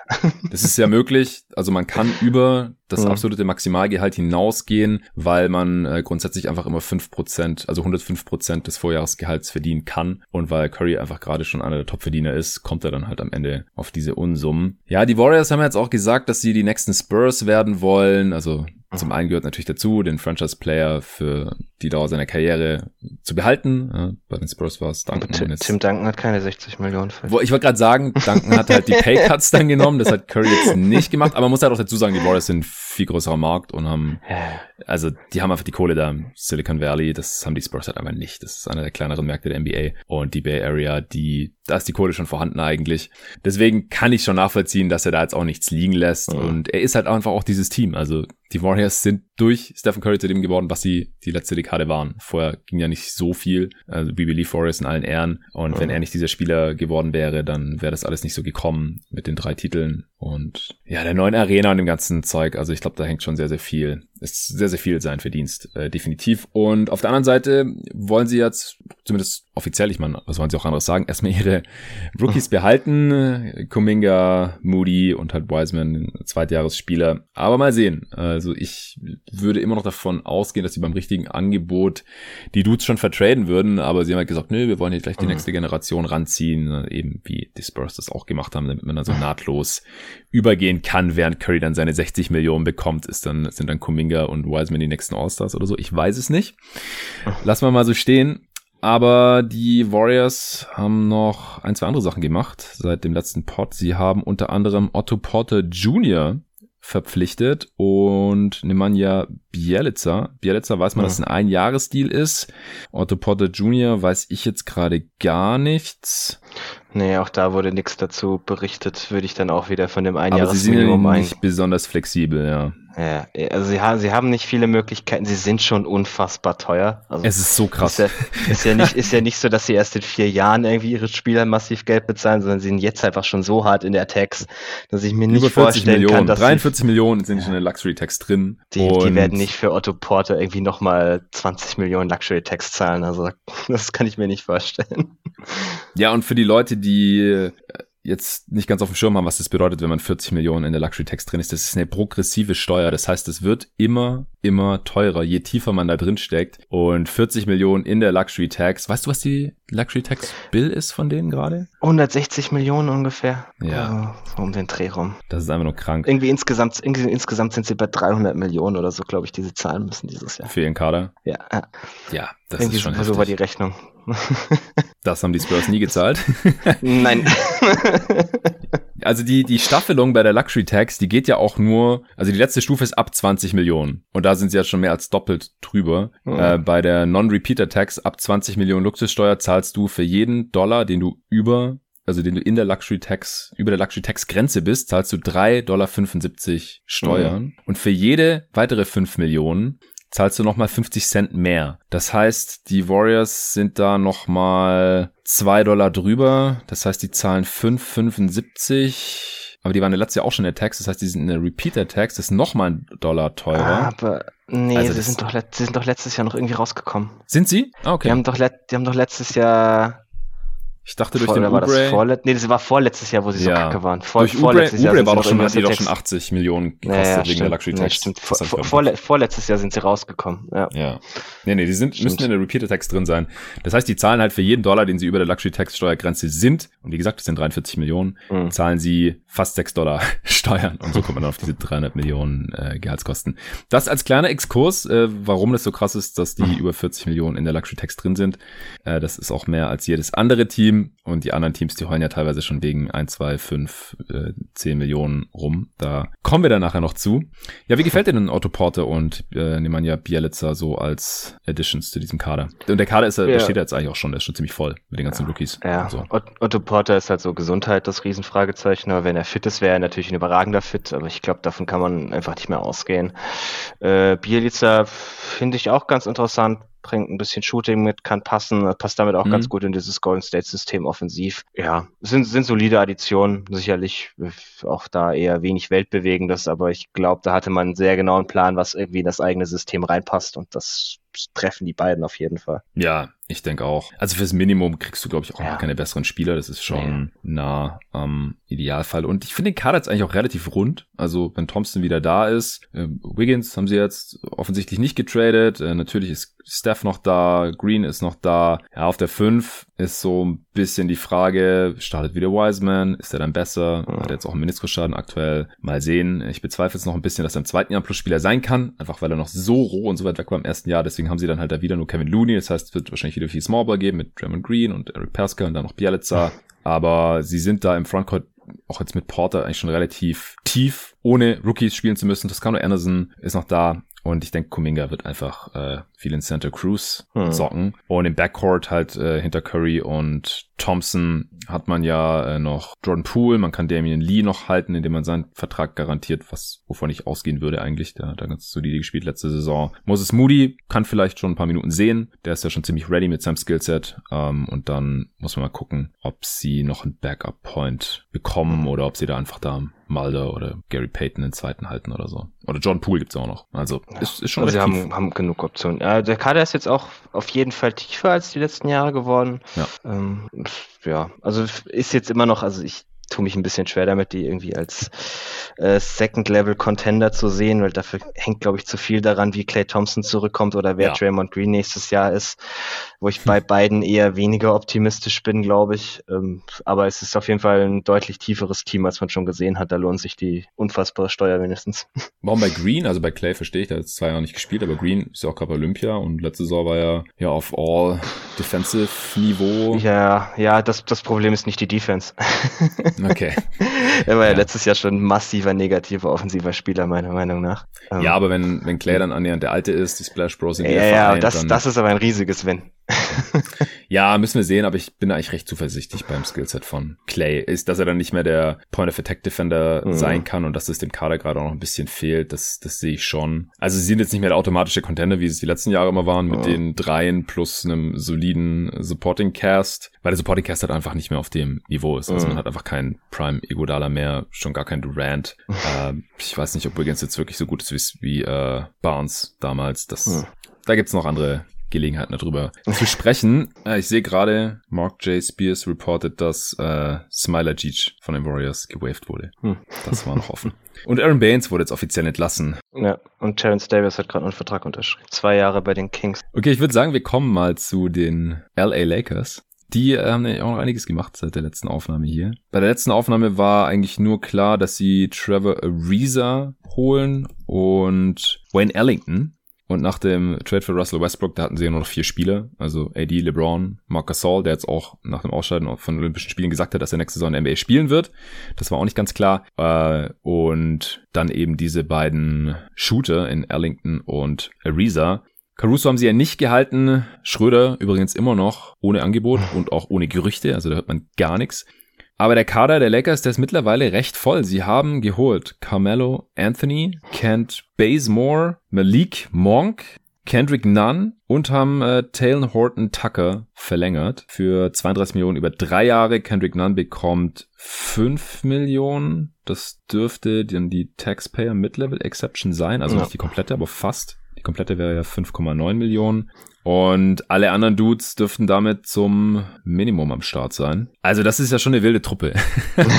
also und Dwight Howard ist auch wieder am Start, natürlich Dwight Howard. Zum dritten Mal bei den Lakers jetzt. Alle guten Dinge sind drei, wobei er schon beim zweiten Mal einen Titel geholt hat. Also mit Howard und Anthony, die Allstars, mit Monk und Nunn, ähm, Spieler, die die alten Teams äh, nicht halten wollten und nicht mal restricted im Endeffekt jetzt waren, auch Verschied gemacht haben mussten, war klar, die kommen gleich mit Ariza, noch einen alten Bekannten, der auch schon mal einen Titel mit den Lakers geholt hat vor mehr als einer Dekade und eben äh, Wayne Ellington, auch so, ein so ein Journeyman. Und Kent Bazemore, ja, der auch schon zum zweiten Mal bei den Lakers ist. Und letztes Jahr war er doch bei den Warriors, war das nicht damals auch die Abfolge? Warriors Lakers? Also ich glaube, der spielt gerade, der wiederholt gerade seine NBA-Karriere noch mal so ein bisschen. Und hofft, dass es äh, wie wenn dir bei NBA 2K die Ideen ausgehen. Ja, oder ich stelle mir das so ein bisschen vor wie in, in diesen Action-Movies, wo halt der, der Held sich am Anfang so eine Truppe zusammenstellt von alten Weggefährten, irgendwelche Söldner und Ex-Soldaten, Ex-Spezialagenten und was weiß ich. Und er kommt immer hin und sagt, ja, ich habe hier diesen Auftrag und dann bist du dabei, ja, okay, ich bin am Start, ich komme und dann fährt er zum nächsten. Und so habe ich den ein bisschen vorgestellt. So LeBron mit, mit AD im Schlepptau geht da irgendwie so von, von Dude zu Dude in der Offseason, leben eh alle in LA und, und chillen da in, in ihren Villen am Pool oder sind auf irgendwelchen Courts und irgendwelchen Hallen am Zocken und dann kommt immer LeBron und sagt so, hey, komm hier, wir machen, machen ein geiles Team nächste Saison. Äh, Russ, AD, ich und du und noch ein paar andere Dudes. Und jetzt steht da dieses Team und ich weiß nicht so ganz, was ich davon halten soll. Also Pelinka hat irgendwie verstanden, dass man neben Westbrook und LeBron und AD jetzt ganz dringend Shooting braucht und hat jetzt auch nur ein Big gesigned. Also schon mal ein riesen, riesen Fortschritt im Vergleich zu den letzten Offseason. Sie haben nur Dwight Howard reingeholt und sonst niemanden mehr. Man hatte schon Gasol und AD und das reicht auch. Und, und hat einen Haufen Shooting jetzt drin, also einen Haufen Dudes, die Dreier im hohen Volumen nehmen können und auch treffen können oder im mittleren bis hohen Volumen. Aber verteidigen tut von denen ja eigentlich keiner so wirklich auf einem hohen Niveau. Und ich bin mir auch nicht so ganz sicher, wie die Rotation jetzt im Endeffekt aussehen wird, weil man hat viele Spieler auf einem ähnlichen Niveau, aber wer da jetzt die Minuten bekommen soll, vor allem dann in den Playoffs und so, keine Ahnung. Was hältst du denn von dem Ganzen? Ja, also ich habe meine, meine Probleme mit der Big Free. das ähm, wissen wir ja schon. die Leute haben, haben, die, haben die, den Live-Einspieler schon gehört, ja, mit der Big ja. Three. Aber es, ja, ey, es, es, wird überall schon als Big Three äh, mittlerweile äh, natürlich, natürlich. vermarktet. Unglaublich. Logisch. Ja, ähm, es, es, ist auch logisch. Nee. Es ist einfach nur logisch. Das, das, also das ist mehr das Problem als die, die Rollenspieler-Sidings, die sie jetzt dazu gemacht haben. Fürs Minimum sind das alles okaye Signings. Visa würde ich sogar sagen eher gut. Horton Tucker, den Vertrag finde ich auch völlig okay. Das, das Problem ist halt dieses, dieses Gesamtkunstwerk, wenn ich mir überlege, wer sind jetzt die acht Spieler meiner Playoff-Rotation? Genau. Also wel genau. welche, welche fünf Typen, ich gehe mal davon aus, dass sie irgendwie Wesley Matthews noch halten, das sind Bird Rights Mhm. haben sie ja, dann der wahrscheinlich irgendwie dabei, dann einer der Backup-Bigs, irgendwie, dann fängst du aber schon an zu suchen. Klar, Kendrick Nunn wird ein paar Backup-Minuten von Westbrook bekommen, aber nebeneinander wird mir das auch schon nicht sonderlich gefallen in den Mhm. Playoffs. Ah, und dann hast du wer auf dem Flügel, keine Ahnung, Basemore, Mello, Monk. Tucker, äh, ich, also es ist halt, ich, ich habe Probleme, also was man für einen Vogel ja lassen muss die letzten Jahre, er hat es immer wieder geschafft, solide Lineups aufs Feld zu bringen. Also es war wirklich eine seiner Stärken und ich bin mal gespannt, was er aus dem Kader macht, weil ähm, da, da brauchst du auf jeden Fall ein bisschen Magie in der Hinsicht, damit das funktioniert. Die haben nicht einen Point of Attack Defender mehr, es sei denn, du siehst es irgendwie Ja. noch in Kent Basemore. Mm, aber nee, nee. Der war halt auch nie Eher. so gut und ist es auch garantiert nicht mehr wie KCP oder wie Caruso. Nee. Und die Also sind jetzt beide weg. Ich, ich kann's, also es ist halt genau, das, das ist halt das eine und dann hast du, hast du auch, du hast auch ein paar Schwachstellen. Also wenn du die, die Spieler, die irgendwie High-Volume-Shooter sind, spielen lassen willst, so Ellington, Ja. Meos Mello, dann, dann, das sind aber defensive Probleme, die du gewaltig wieder auffangen musst. Und die Spieler, die ich irgendwie noch solide in einer guten Playoff-Rotation sehe, irgendwie Horton Tucker oder Nunn, die sind wieder nicht der beste Fit zu deinen Big Three. Also ja. das ist irgendwo eine, eine komische Kombi. Ich bin, bin einfach mal gespannt, was man da sieht. Aber ich persönlich sehe den Hype jetzt noch nicht so ganz. Also, dass man sie irgendwie als klaren Favorit im Westen krönt, was die Athletic Nee, nee, auch nee. schon gemacht hat. Oh. Ich sehe es ein bisschen anders, aber das ist, glaube ich, das wird ein bisschen spannend zu sehen, wenn man mal wirklich sieht, wie die auf dem Feld stehen alle. Und dann kann man da, glaube ich, ein bisschen mehr drüber sagen. Rein von den Free Agents, die man jetzt bekommen hat oder von den Verträgen, die man geschlossen hat, ist das alles völlig okay. Also wenn LeBron mit diesem Team den Titel holt, dann ist das für mich der beeindruckendste von allen seinen Titeln. Weil dieses Team sieht überhaupt Ja. nicht aus wie ein Contender. Sorry, da, da, da fehlt es einfach an allen Ecken und Enden. Aber es, aber es sind, oh, was habe ich, was habe ich gesehen? Es sind fünf MVP-Titel, Oh. äh, was weiß ich, wie viele Defensive Player of the Scoring-Titel Year, All-Stars, Scoring-Titel, Rebounding-Titel.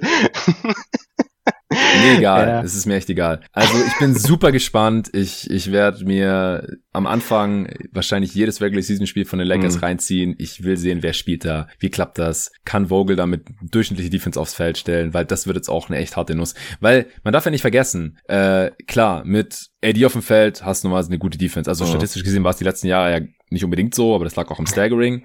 Dann äh, mit LeBron, ja, also die zwei, die sind halt schon ein sehr guter Backbone, auch wenn Gasol dann Mhm. spielt. Ich weiß jetzt auch gerade nicht mal, wer startet denn jetzt? Startet Howard wieder, wie früher? Startet Na, Gasol, das, kann, das kannst du nicht letztes Jahr? machen. Also ich, gehe- eher, ich, ich gehe eher davon aus, also selbst in der Regular Season sind Neben- Westbrook, neben Westbrook, Davis ja. und Howard zu hart. Und Also LeBron ich, halt gehe- auch. ich, ich gehe eher davon aus, dass sie, dass sie tatsächlich mit Davis auf der 5 starten und dann Westbrook. das wäre natürlich ein sehr geiler Nebeneffekt. Äh, ja, also er hat ja schon gesagt, dass er mehr, mehr auf der 5 spielen will und vielleicht Westbrook. Weniger Boah, geht ja auch nicht. Echt Tucker kriegt Notnagel. sicherlich einen der, einen der Spots und dann Reza Ellington vielleicht. Du meinst, dass Horton Tucker einen safen Top 8 Rotationsspot hat? Ich meine, der Dude Ja. ist wie alt? 21, 20? Ja, aber Contender? Aber also, also wenn, also wenn nicht er, das ist von denen, die da rumlaufen, jetzt noch derjenige, wo ich am sichersten sage, okay, das ist wenigstens irgendwie so ein Wing Buddy, der kann alles ein bisschen, äh, noch nichts so richtig, aber der ist defensiv keine Schwachstelle, ist offensiv, kann ein bisschen mitspielen. Also wenn, wenn nicht er sicher einen von den acht Spots bekommt, dann habe ich auch kein Vertrauen in die, die anderen fünf, die da rumlaufen. Ich, ich weiß nicht. Also er ist immer noch 20 Jahre alt. Er wird im November Mhm. 21. In den Ja, Playoffs war er echt nicht gut. Und du hast ja vorhin schon selber gesagt, also sein Wurf, den Mhm. braucht man wirklich nicht großartig zu respektieren. Er trifft jetzt über seine 71 NBA-Spiele, 1400 Minuten ungefähr, keine 29 Prozent. Pff, den verteidigt da niemand. Also ich glaube, der, der wird eher, eher am hinteren Ende der Rotation bleiben, wie in der letzten Saison. Und sie haben halt so viele Wets, die sicherlich spielen wollen. Wenn sie schon kein Geld verdienen, dann wollen die bestimmt ein bisschen spielen. Also Reza, da kommt er glaube ich nicht hin, um dann irgendwie äh, fünf Minuten oder zehn Minuten pro Mhm. Spiel zu spielen. Mello genauso. Die wollen, glaube ich, schon zocken. Ellington, ja, geiler Shooter, aber da muss man sich halt auch mal fragen, wieso ist er so ein Journeyman und wird halt von Team zu Team weitergereicht. Der spielt ja eher für zwei Teams pro Saison als für eins, weil er immer in der Mitte irgendwie getradet oder, oder entlassen wird und ein anderes Team ihn dann noch der, holt der, als Grund, der, der, Grund fängt mit D an und hört mit Events auf. E exakt, genau. Und das ist halt, das ist ja bei allen, das fast bei jedem Spieler in diesem Team das Problem. Wie gesagt, die, die besten Defender in ihrer Prime von den Rollenspielern waren halt Bazemore mhm. und Ariza, also von den Wing-Defendern jetzt. Aber Ariza, ich, also der hat ja auch ewig nicht gespielt gehabt und dann in Miami war jetzt auch nicht die Offenbarung da in, in den Playoffs, ja, hat auch kein Scheunentor getroffen. Puh, der ist auch schon richtig alt jetzt. Ich schaue gerade nochmal, 36 ist der jetzt 36. auch schon. Mhm. Und in den Playoffs hat er keine 30 Prozent seiner Dreier getroffen. Äh, David hatte das auch vor unserer Aufnahme mhm. gestern nochmal kurz nachgeschaut, aber ich habe schon wieder vergessen. In der Regular äh, Season ist es okay. Hatte 35 Prozent seiner Dreier getroffen, ja. hat 28 Minuten pro Spiel gespielt in Miami. Also für die Regular Season ist das auf jeden Fall auch so ein Buddy, ja, den du reinschmeißen Titel, kannst. Die wollen den Titel gewinnen. Ja, das ist halt, das ist halt wieder das Problem des Maßstabs. Und dann sagt Ramona Shelburne hat schon wieder, ja, und haben sie noch die Option mit Buyout-Kandidaten. Ey, wann verstehen die eigentlich mal, dass einer von 20 Buyout-Kandidaten mal einen Unterschied ausgemacht hat bei dem Titel? Also das ist halt einfach nichts, woran man sich, das ist nee. cool, wenn es passiert, aber das ist ja nichts, worauf man vertrauen oder bauen sollte oder Und sie haben halt auch wenig Möglichkeiten zu traden. Also sie haben keinen, sie haben wenig Filler-Salary, sie haben wenig Assets, das ist alles, und die, die Filler-Salary, die sie haben, irgendwie None kann einen, kann einen Trade blockieren, weil er eine Player-Option hat, dann ist es eigentlich nur noch Horton Tucker. Und das war es dann hm. auch schon. Ja. ja. Also ich bin sehr gespannt. Äh, ich habe keine Ahnung, welche dieser Spiele da jetzt funktionieren wird, wer wie viel spielt. Ehrlich gesagt, ich, ich kann das alles sehr, sehr schwer einschätzen. Nur ich sehe defensiv Probleme mit, mit AD oh. und LeBron als Defender und auch Dwight Howard in der Regular Season. Auch Gasol, da hast du schon einen gewissen Floor. Die Inside Defense ist auch wichtiger als die Perimeter Defense, aber sie haben halt gerade de facto keine Perimeter Defense. Ist einfach nicht vorhanden. Das ist ein riesen Downgrade im Vergleich zu den letzten Saisons. Das muss man einfach sehen. KCP war der drittbeste Spieler der Lakers beim Championship Run. Ja, und mhm. Caruso war nicht umsonst so beliebt. Das war einfach ein guter Spieler. Der hat Sachen gemacht, die sonst keiner gemacht hat in diesem Team. Klar, er war ein bisschen overhyped, aber ich glaube, das, das wird denen schon noch ein bisschen wehtun. Mit LeBron AD bist du ein Contender. Aber jetzt hast du halt Westbrook drin, der wie viele Jahre keine gute Playoff-Serie mehr gespielt hat. Und diese ganzen anderen Dudes. Ich, ich, ich, schweige, ich schweige zu Westbrook, sonst werde ich gesteinigt. ich dachte, du hast alle blockiert auf Twitter, die ich steinigen können. Ja, das okay, kann dir doch egal okay. sein. Da wird höchstens ich gesteinigt. Okay, ähm, ich bin sehr gespannt. Ich bin auch gespannt, was Nico morgen im Pod dazu sagt. Wir haben natürlich auch schon äh, diverse Fragen zu den Lakers bekommen. Äh, machen wir doch weiter mit einem der größeren Deals, die es noch gab. Portland, Norm Powell gehalten für 90 Millionen über fünf Jahre. Das sind 18 Millionen pro Jahr. Sie hatten ja zur Deadline noch für ihn getradet gegen Gary Trent Jr., der dasselbe Jahresgehalt bekommt, allerdings nur über drei Jahre. Wenn mich gar nicht alles täuscht, ich finde ihn gar nicht in meiner Liste. Ja, genau. Der hat 54,3 bekommen. Powell jetzt 90,5 ist natürlich auch schon der deutlich ältere Spieler. Der äh, wird dann schon über die 30 hinausgehen im Laufe dieses Vertrages. Außerdem erwähne ich auch gleich noch dazu, bevor du dann Senfitz abgeben darfst, haben die Blazers Tony Snell und Ben McLemore gesigned. Das hatte ich auch bei den Newsbreakers nicht mitbekommen und nur in so einer Übersicht von ESPN mhm. noch vorhin gefunden. Ich denke, das ist beides zum Minimum. Zwei ja. Shooter, die sonst absolut gar nichts machen. Und äh, ja, Norm Powell ist auch in erster Linie ein Scorer, Shooter, Type, defensiv, einfach weil er halt auch viel neben McCollum und Lillard spielen muss, dann oft auch ein bisschen körperlich mhm. unterlegen, hat man in den Playoffs gesehen gegen die Nuggets. Ich finde, dass sie halt hier ihre defensive Schwach, ihre defensiven Schwachstellen überhaupt nicht adressieren und einfach nur weiter Shooting reinholen. Ich weiß nicht so ganz, was, was das soll von den Blazers. Wie siehst du das? Also, dass sie Paul halten ist gut, aber unterm Strich gefällt es mir noch nicht so. Hattet ihr den, den Seller-Deal schon im letzten Pod? Ja, ganz am Ende. Okay, ähm, war okay. das jetzt Minimum oder 5 Millionen? Ich habe da beides. Nee, mi mi Minimum habe ich okay, jetzt gesehen bisher. Ja, ja, also finde ich, finde ich, finde ich dafür auch echt top. Paul ist halt, also was er jetzt verdient, ist irgendwie so ein solides Startergehalt, eher unteres Startergehalt, finde ich für ihn völlig okay. Also ich glaube auch, das wird ja auch über den ganzen Vertrag hier wert sein. Der Salary Cap geht ja auch ein bisschen nach oben.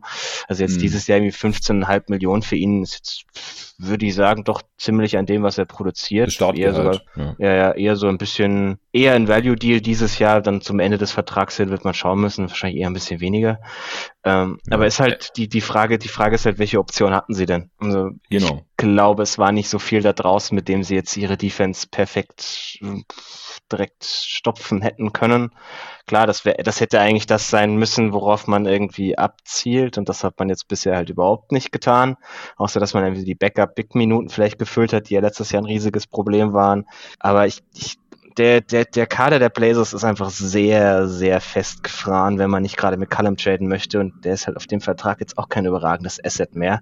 Ähm, deswegen, ich weiß nicht, wie viele andere Optionen sie hatten. Die Verträge, die sie jetzt gemacht haben, finde ich alle solide. Also auch McElmore und Snell sind, sind okay Rollenspieler, fürs Minimum kein Problem. Ähm, das ist halt, ich glaube, man hat sich eher letztes und vorletztes Jahr so ein bisschen in eine Position gebracht, aus der man jetzt einfach nur sehr, sehr schwer wieder rauskommt.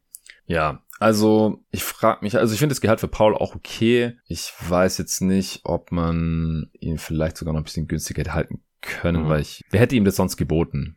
Ja, aber es ist, das ist ja viel dann immer, was ist denn der Vergleich von den anderen Spielern, die dasselbe sind wie du, die, was haben die bekommen? Dann sind es halt Trent, Hardaway Jr., Fournier, die haben alle mehr bekommen als er. Also. Ja, guter Punkt. Zumindest in so einer, also Trent vielleicht weniger, aber gerade so Hardaway und Fournier.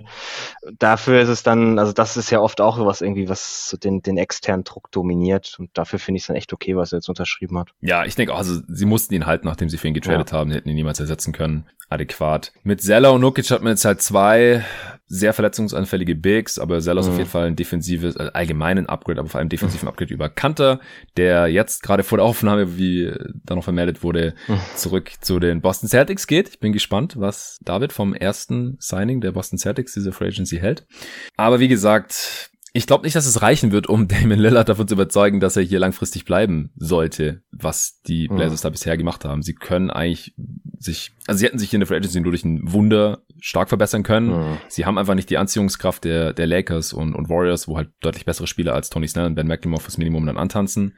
Aber per Trade ist eigentlich die einzige Möglichkeit und da weiß ich halt auch nicht genau, was kommen sollte. Also ich glaube, wenn Ben Simmons eine Option wäre, dann wäre es wahrscheinlich schon passiert. Das macht man, glaube ich, eher nicht am Ende der Free Agency. Und da will Daryl Morey, Daryl Morey ja angeblich ein bisschen mehr als nur einen McCallum und dass die dann da irgendwie die nächsten First Rounder alle, die haben ja gar nicht mehr alle ihre eigenen First Rounder, aber jeden möglichen First Rounder noch irgendwie wegtraden, das sehe ich jetzt halt gerade irgendwie auch nicht.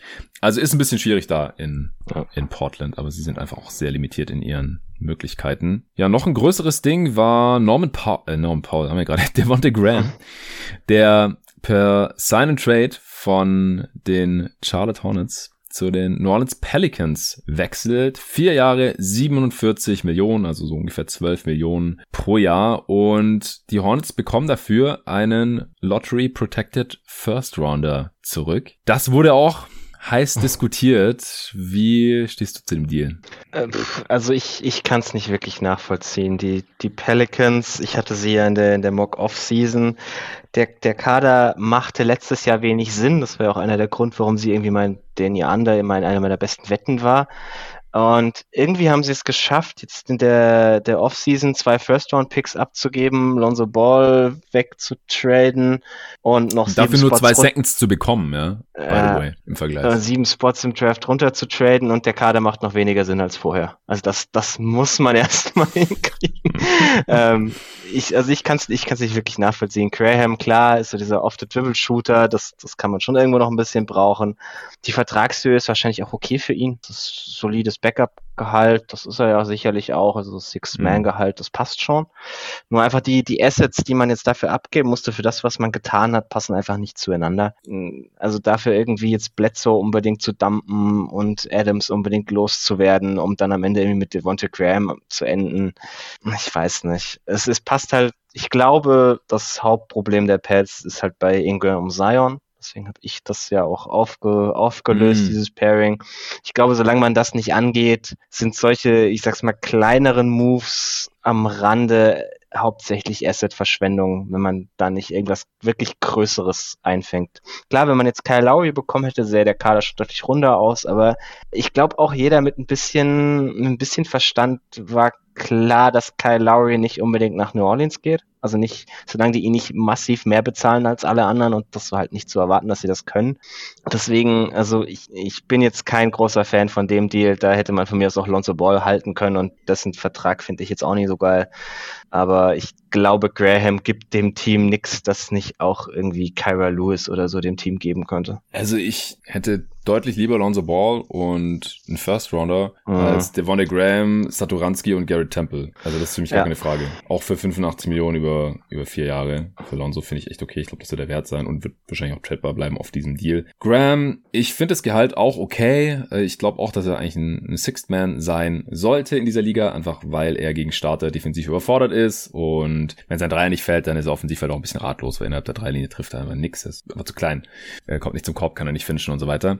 Also ich finde auch, das, was die Pelicans hier investiert haben, dafür sieht das Team jetzt einfach nicht gut genug aus. Und dann, dann fragt man sich halt im Nachhinein so, wieso generieren die so viel Cap Space, wenn sie gar nicht genau wissen, was sie damit machen? Das ist einfach ja, kein besonders gutes Management. Und sie waren letztes Jahr defensiv echt enttäuschend und haben jetzt zumindest ihre nominell besten Defender weggetradet mit Adams, Bledsoe und Lonzo, Bledsoe und Adams haben unter Van Gundy enttäuschend verteidigt, aber halt, man hat jetzt auch einen neuen Coach, ich wünsche auch Willie Green da viel Spaß erstmal mit diesem Roster und mit diesem Druck, der da halt auch lastet als First-Time-Head Coach. Also der war davor Assistant bei den Suns.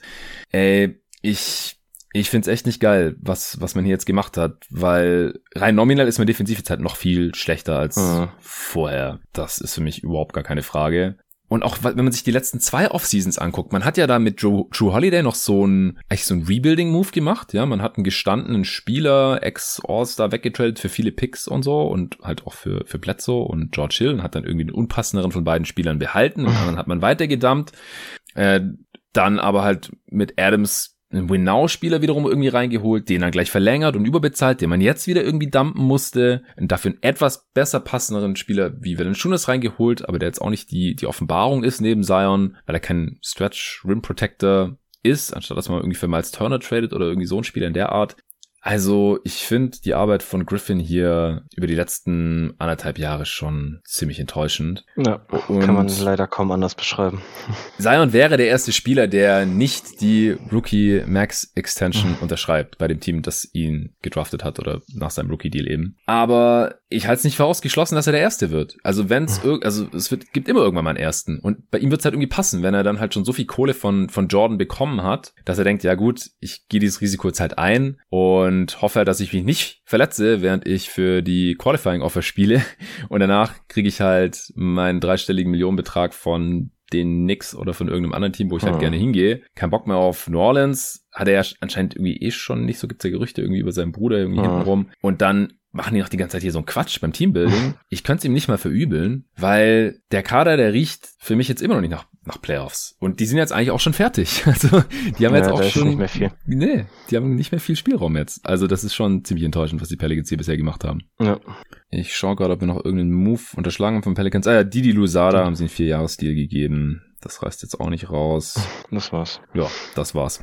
Ich schaue gerade mal. Ähm, der PJ Tucker Deal zu den Heat, der war mhm. auch noch nicht bekannt, als ich mit David aufgenommen habe. Wir haben über die anderen Sachen, die Miami gemacht hat, Butler Extension, Lowry gesigned und so, da haben wir schon drüber gesprochen. Aber Tucker haben die Miami Heat von den Milwaukee Bucks losgeeist. Zwei Jahre 15 Millionen, gar nicht so teuer eigentlich. Und die Bucks wollten ihm das offensichtlich nicht zahlen. Die Heat verwenden einen Teil ihrer Mid-Level-Exception darauf. Und ich weiß nicht, das finde ich schon ein bisschen übel, dass die Bucks direkt nach dem Gewinn der Championship hier nicht mal siebeneinhalb Millionen für PJ Tucker zahlen wollen, der schon ja. ein nicht zu verachtender Bestandteil des Erfolgs der Milwaukee Bucks war. Der hat Durant verteidigt, der war Starter. Ja, offensiv ist da nicht so viel los, aber ich finde, er war halt schon auch so ein emotionaler Leader in dem Team. Er hat Toughness in dieses Team reingebracht, also lauter Sachen, die man jetzt halt nicht im, im Boxscore unbedingt sieht. Und er war halt eigentlich auch ihr bester Wing Defender und die können ihn jetzt auch nicht so wirklich ersetzen. Also das äh, fand ich schon krass, dass sie das nicht gemacht haben. Sie sind schon in der Luxury Tax, also auch hier, ja, jeder Dollar, den sie ihm zahlen, der, der kostet doppelt und dreifach. Aber das finde ich schon sehr cheap jetzt von den Bucks. Also wenn, wenn Janis letztes Jahr nicht die Extension unterschrieben hätte, hätten sie das jetzt sicherlich nicht getan. Hätten sie nicht getraut, ja. ja. Nee, dann hätten sie, hätten sie ihm einfach dasselbe. Und sie hätten ihm ja zahlen können, was immer sie wollen. Also vielleicht. volle Bird Rights. Ja. Vielleicht ist er ja lieber in Miami. Das, das mag durchaus so sein. Miami ist doch eher eine Free Agency Destination. Er passt da ja auch perfekt in das Team rein. Aber wenn sie ihm halt irgendwie gesagt hätten, ja gut, wir zahlen dir jetzt 20, 2, dann kann ich mir schwer vorstellen, dass Tucker gesagt hätte, ach nee, nee, du lass mal, ich, ich verdiene lieber 5 Millionen weniger, um bei einem wahrscheinlich schlechteren Team zu spielen. Das, das kann ich mir schwer vorstellen. Das Reporting hm. war ja aber eigentlich auch, dass die Bucks ihm diese 15-2 nicht zahlen ja. wollten, sonst wäre er geblieben. Ja. Das also glaube ich das auch. Kann, kann ich mir auch gut vorstellen. Das ist halt einfach ein bisschen schwach, aber ist jetzt auch nichts Neues bei Milwaukee, dass die, die Ownership eher nicht sonderlich tax-affin ist. Ja. Sie ersetzen ihn de facto mit Shemi Ojale. Also David hat gesagt, dass er keine Angst hat vor Shemi Ojale bei den Bucks, weil Können der nachvollziehen? ist nicht annähernd so gut wie PJ Tucker. Aber ansonsten, ich meine, da machst du jetzt einfach auch nicht viel mit mhm. Minimumverträgen. Also wenn halt auch Spieler die Wahl haben zwischen zum Minimum für die Lakers zocken oder beim anderen großen Team in, in Kalifornien, äh, wo sich das jetzt angeboten hat, bei den Warriors, über die wir vorhin gesprochen haben, oder bei den Bucks. Bisher hat sich da halt noch niemand für die Bucks entschieden, oder? Ich habe jetzt niemanden unterschlagen. George Hill ist noch zum Minimum da. Ah ja, stimmt. Zurück. Ja, gut, aber der kennt's ja schon. Ja? Der ist das finde ich tatsächlich, das finde ich tatsächlich ein ganz cooles Signing. Passt ja. da, passt da ganz gut rein. Tatsache. Ähm, ansonsten Bobby Portis gehalten okay. Den hat man schon. Aber ist jetzt alles nicht. Rodney Hood hat er auch das Minimum genommen. Ach ja, naja, stimmt. Das war auch ganz am Ende noch, glaube ich, vom letzten ja. Pod. Ist jetzt, ist jetzt alles nix. Also George Hill könnte tatsächlich ganz gut in die Rotation reinpassen, aber Ojale und Hood sehe ich da jetzt weniger in der Playoff-Rotation. Hood kann in den Playoffs, glaube ich, einfach nicht verteidigen und wenn dann der Dreier ja. nicht fällt, haben wir alles schon gesehen bei den Cavs oder so. Oder bei den ja, Blazers. Ojale kann, kann, kann nicht Offense spielen in den Playoffs. Also du, wenn du die beiden irgendwie in einen Spieler bekommst, funktioniert es vielleicht. Der kostet dann halt mehr nee. als das Minimum, weil Richtig. ja, der ist dann Richtig. wahrscheinlich sogar besser als PJ Tucker. Nee, Hood, ja. äh, nicht Hood. Hill ja. gefällt mir auch sehr gut. Der wurde ja von den Sixers entlassen. Also das letzte Vertragsjahr war ja nicht garantiert und das Garantiedate war ja erst am 3.8., wie wir es auch in der Mock-Off-Season hier dann äh, behandelt hatten das finde ich schon sehr gut. Aber wir haben halt auch gesehen, in Philly, er ist jetzt halt auch schon ein bisschen abgefallen. Er ist einfach schon ein bisschen alt. Er ist kein Leistungsträger mehr in dem Sinn. Aber er kennt halt schon das System und er ist auf jeden Fall besser als Jeff Teague. Und auch wegen seiner Defense noch eher spielbar als ein Brent Forbes in den Playoffs. Das äh, ist ein gutes Signing. Und ich denke, die Bucks können es schon auch irgendwie verkraften, dass sie hier Attacke verloren haben, aber sie wären natürlich schon noch ein besseres Team gewesen, wenn sie ihn gehalten hätten. Deswegen ist es schade für Milwaukee. Aber für die Heat ist es dafür umso besser. Die haben außerdem noch Gabe Vincent gehalten und Max Stross und Dwayne Dedman, alle zum äh, Minimum bei Stross und Vincent sind es auch zwei Jahre Deals. Und dann eben Peter Tucker noch reingeholt. Nunn haben und sie Markeith ziehen lassen. Morris. Und Markeith Morris, genau, von den Lakers äh, quasi losgeeist. Mhm. Was hältst du so von, von den ganzen Spielern jetzt für die Heat noch? Ja, also ich glaube, Tucker ist der, der mit Abstand wichtigste davon. Der passt perfekt in diese Rolle als äh, Vierer neben Bam. Ein bisschen mehr Shooting dürfte es noch sein, aber defensiv ist das jetzt schon ein echt cooles Team mit Lowry, Butler und den beiden. Total. Ähm, wie gesagt, also er offensiv, ja, es wird ein bisschen, vielleicht ein bisschen Mauer an der einen oder anderen Ecke, aber also ich finde den Fit wirklich sehr, sehr gut für das, was man eben mit äh, siebeneinhalb Millionen so bekommen kann. Der Rest, Deadman hat ganz gut gespielt bei den Heat. Also das war keine, keine große Überraschung. Bester Spieler halten. gegen die Bucks. Ja. kein, kein, keine war, hohe Messlatte, aber war, war so. War wahrscheinlich auch letztes Jahr der beste Spieler, der so um diese, De der so um die ähm, Deadline, Buyout, ja. Buyout Deadline verpflichtet wurde. Marquis ja. Morris ist auch nochmal eine ganz nette, eine ganz nette Depth, Op Depth Option, aber ja. ich glaube, wirklich wichtig ist hier eigentlich nur Tucker. Ja, also ich denke auch, dass die Heat hier so ziemlich das Maximum rausholen aus der Free Agency bisher. Mit Lowry hat mhm. einen der größten Namen auch. Ist so ein Upgrade gegenüber Dragic. Also auch offensiv Auf jeden Fall. sind sie jetzt besser dran als noch die letzten Jahre. Klar, Dragic in den Playoffs und wenn er fit war mhm. und so auf dem Niveau muss äh, Lowry dann auch erstmal nochmal spielen, aber traue ich ihm zu. Und dann muss halt Robinson weiter seine Dreier so treffen, da zweifle ich auch nicht dran. dann muss Hero irgendwie wieder aus seinem Loch rauskommen. Und dann, dann passt das schon offensiv, oh, denke ja. ich. Und sie haben jetzt auch noch ein paar Roster-Spots frei. Ach, Oladipo haben sie auch noch resigned. Das äh, hast du Stimmt. mir noch erzählt, um. Ähm. kurz vor der Aufnahme. Aber ja gut, was da kommt nächstes Jahr, das ist sehr fragwürdig, weil er sich halt die Patellasehne nochmal gerissen hat. Also mhm. das, der wird noch länger ausfallen. Und wir haben ja gesehen dann, wie er erstmal gezockt hat. Und jetzt halt nochmal das Ganze von vorne. Also da würde ich jetzt erstmal mit gar keiner nennenswerten Leistung rechnen. Und jetzt haben sie halt noch ein paar Veteran Minimum Spots offen, denn durch den Sign Trade von Kyle sind sie eben hard capped. So, was haben wir noch? Äh, Rashawn Holmes hat noch einen relativ großen Vertrag bekommen. Äh, war ein bisschen wild, dass da erstmal 55 Millionen über vier Jahre reportet wurde, obwohl das absolut nicht möglich war. Zumindest nicht äh, mit dem aktuellen Roster und der aktuellen, mit dem aktuellen Capsheet der Kings. Äh, sondern das, das kann eigentlich nur können nur die äh, Early Bird. Ja, die, die, die, die, die 47,4 und dann haben sie halt den Trade-Kicker genau. als zusätzliches Gehalt gerechnet. Das ist schon ja. absolut Next Level. Das heißt, sie werden ihn traden, 100%, weil sonst bekommt er die 55 und, Millionen nicht. Und sie, müssen, und sie müssen ihn quasi so früh wie möglich traden, damit das funktioniert. Also. Stimmt, ja, genau, weil sonst äh, die 15% werden ja auf das verbleibende also, also, Gehalt zum Zeitpunkt des Trades ja, angerechnet. Also wir wissen, dass er zur Trade-Deadline weg ist. ja, ich meine, sie haben auch Alex Len gesigned und äh, nochmal einen anderen Big. Wer war das noch? Holmes war auf jeden Fall der dritte. Sie haben noch Kita gedraftet und nee, Mohawkless und Alex Len war es nur. Ja, und gerade gerade eben noch äh, Terrence Davis. und Terrence B. Davis, ja. Ja, sie haben halt da irgendwie Bagley noch rumlaufen, der da ein paar Minuten bekommen sollte ja. als Big. Ja, was hältst du so von der Offseason der Kings, also über den Pick von David Mitchell haben wir auch mhm. schon gesprochen. Ja. nee, äh, also ich, wie schon Holmes, das ist sicherlich ein solider Vertrag für ihn. Ich denke ich auch. zahle für die, die Sorte Center ungern viel Geld, aber das ist auch nicht viel Geld, was er jetzt verdient. Also wahrscheinlich eher ein bisschen unterhalb von dem, was man ihm auch hätte zahlen können. Ähm, also rein, was er vielleicht irgendwo von einem anderen Team hätte bekommen können. Ansonsten Mo Harkless, ja, könnte Tick günstiger sein. Len, habe ich jetzt gesehen, ist mit der mit der BAE wahrscheinlich. Das ja, finde ich schon nicht, das finde ich schon nicht so prickelnd. Ja, also den, den kriegst fuck, du doch auch zum Minimum. Ja. Es, es hat sich jetzt, es hat sich nicht viel bewegt bei den Kings. Äh, ich glaube, das kann man so zusammen und ob das dann, ob das dann was Gutes ist bei dem, wo die Franchise halt irgendwie gerade hingeht oder eher nicht. Ich glaub, Sie haben noch für Tristan jeder... Thompson getradet. Ah, Deswegen ah, hatte ich stimmt. den nicht im Free Agency Sheet, aber im, im Cap Sheet sehe ich ihn gerade. Ja, ja, stimmt. Warum gibst du dann Alex Landy BAE, wenn du Tristan Thompson schon 10 Millionen zahlst, wie Sean Holmes auch 10 Millionen zahlst, äh, Kita gedraftet äh. hast und Bagley eigentlich auch nur auf der 5 offensiv so richtig funktioniert? Äh. Wieso gibst du dann Alex Land 3,7 Millionen? Tom, Thompson komplett vergessen. Ja, nee, auch. keine, also es ist irgendwie, es gibt, ergibt alles nicht so viel Sinn wieder mal.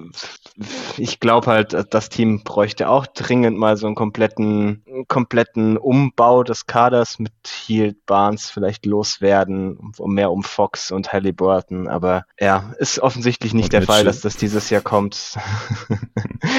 ähm, deswegen, ich, also die Deals an sich, wie gesagt, Holmes ist der wichtigste Deal, der ist okay. Die anderen bräuchte ich jetzt nicht unbedingt, aber man merkt halt, dass die Franchise nicht so viel Plan hat, wo sie eigentlich hin will, glaube ich. Ja, offiziell wahrscheinlich eigentlich ins Play-In-Tournament, mhm. aber die werden Toll. wieder irgendwie um Platz 11, 12 mitzocken ja. in der Western Conference. Für mehr reicht dieser Kader hier einfach nicht. Also vor allem, weil du halt auch Darren Fox überhaupt nicht maximierst und dann draftst noch einen Point Guard und äh, haben wir auch schon in der Draft Recap hier besprochen. Ich finde die Deals für Holmes und, und auch Harkless eigentlich im Vakuum okay, aber ja, wahrscheinlich sollte man Holmes dann wirklich traden, damit man ihn jetzt einfach als erster Tier nicht verloren hat. Und mittelfristig passt Fox, Halliburton und jetzt Mitchell einfach nicht so richtig zusammen. Äh, Hield gab es ja schon massive Gerüchte zu den Lakers, bevor es dann mhm. Westbrook wurde. Barnes war letztes Jahr auch schon gefragt zur Deadline. Ich kann mir nicht vorstellen, dass dieser Kader nach der Trade Deadline noch genauso aussieht. Aber ist halt schon blöd, wenn man so in die Saison geht und sagt, die müssen dringend traden. Und so sieht's halt ja. gerade aus.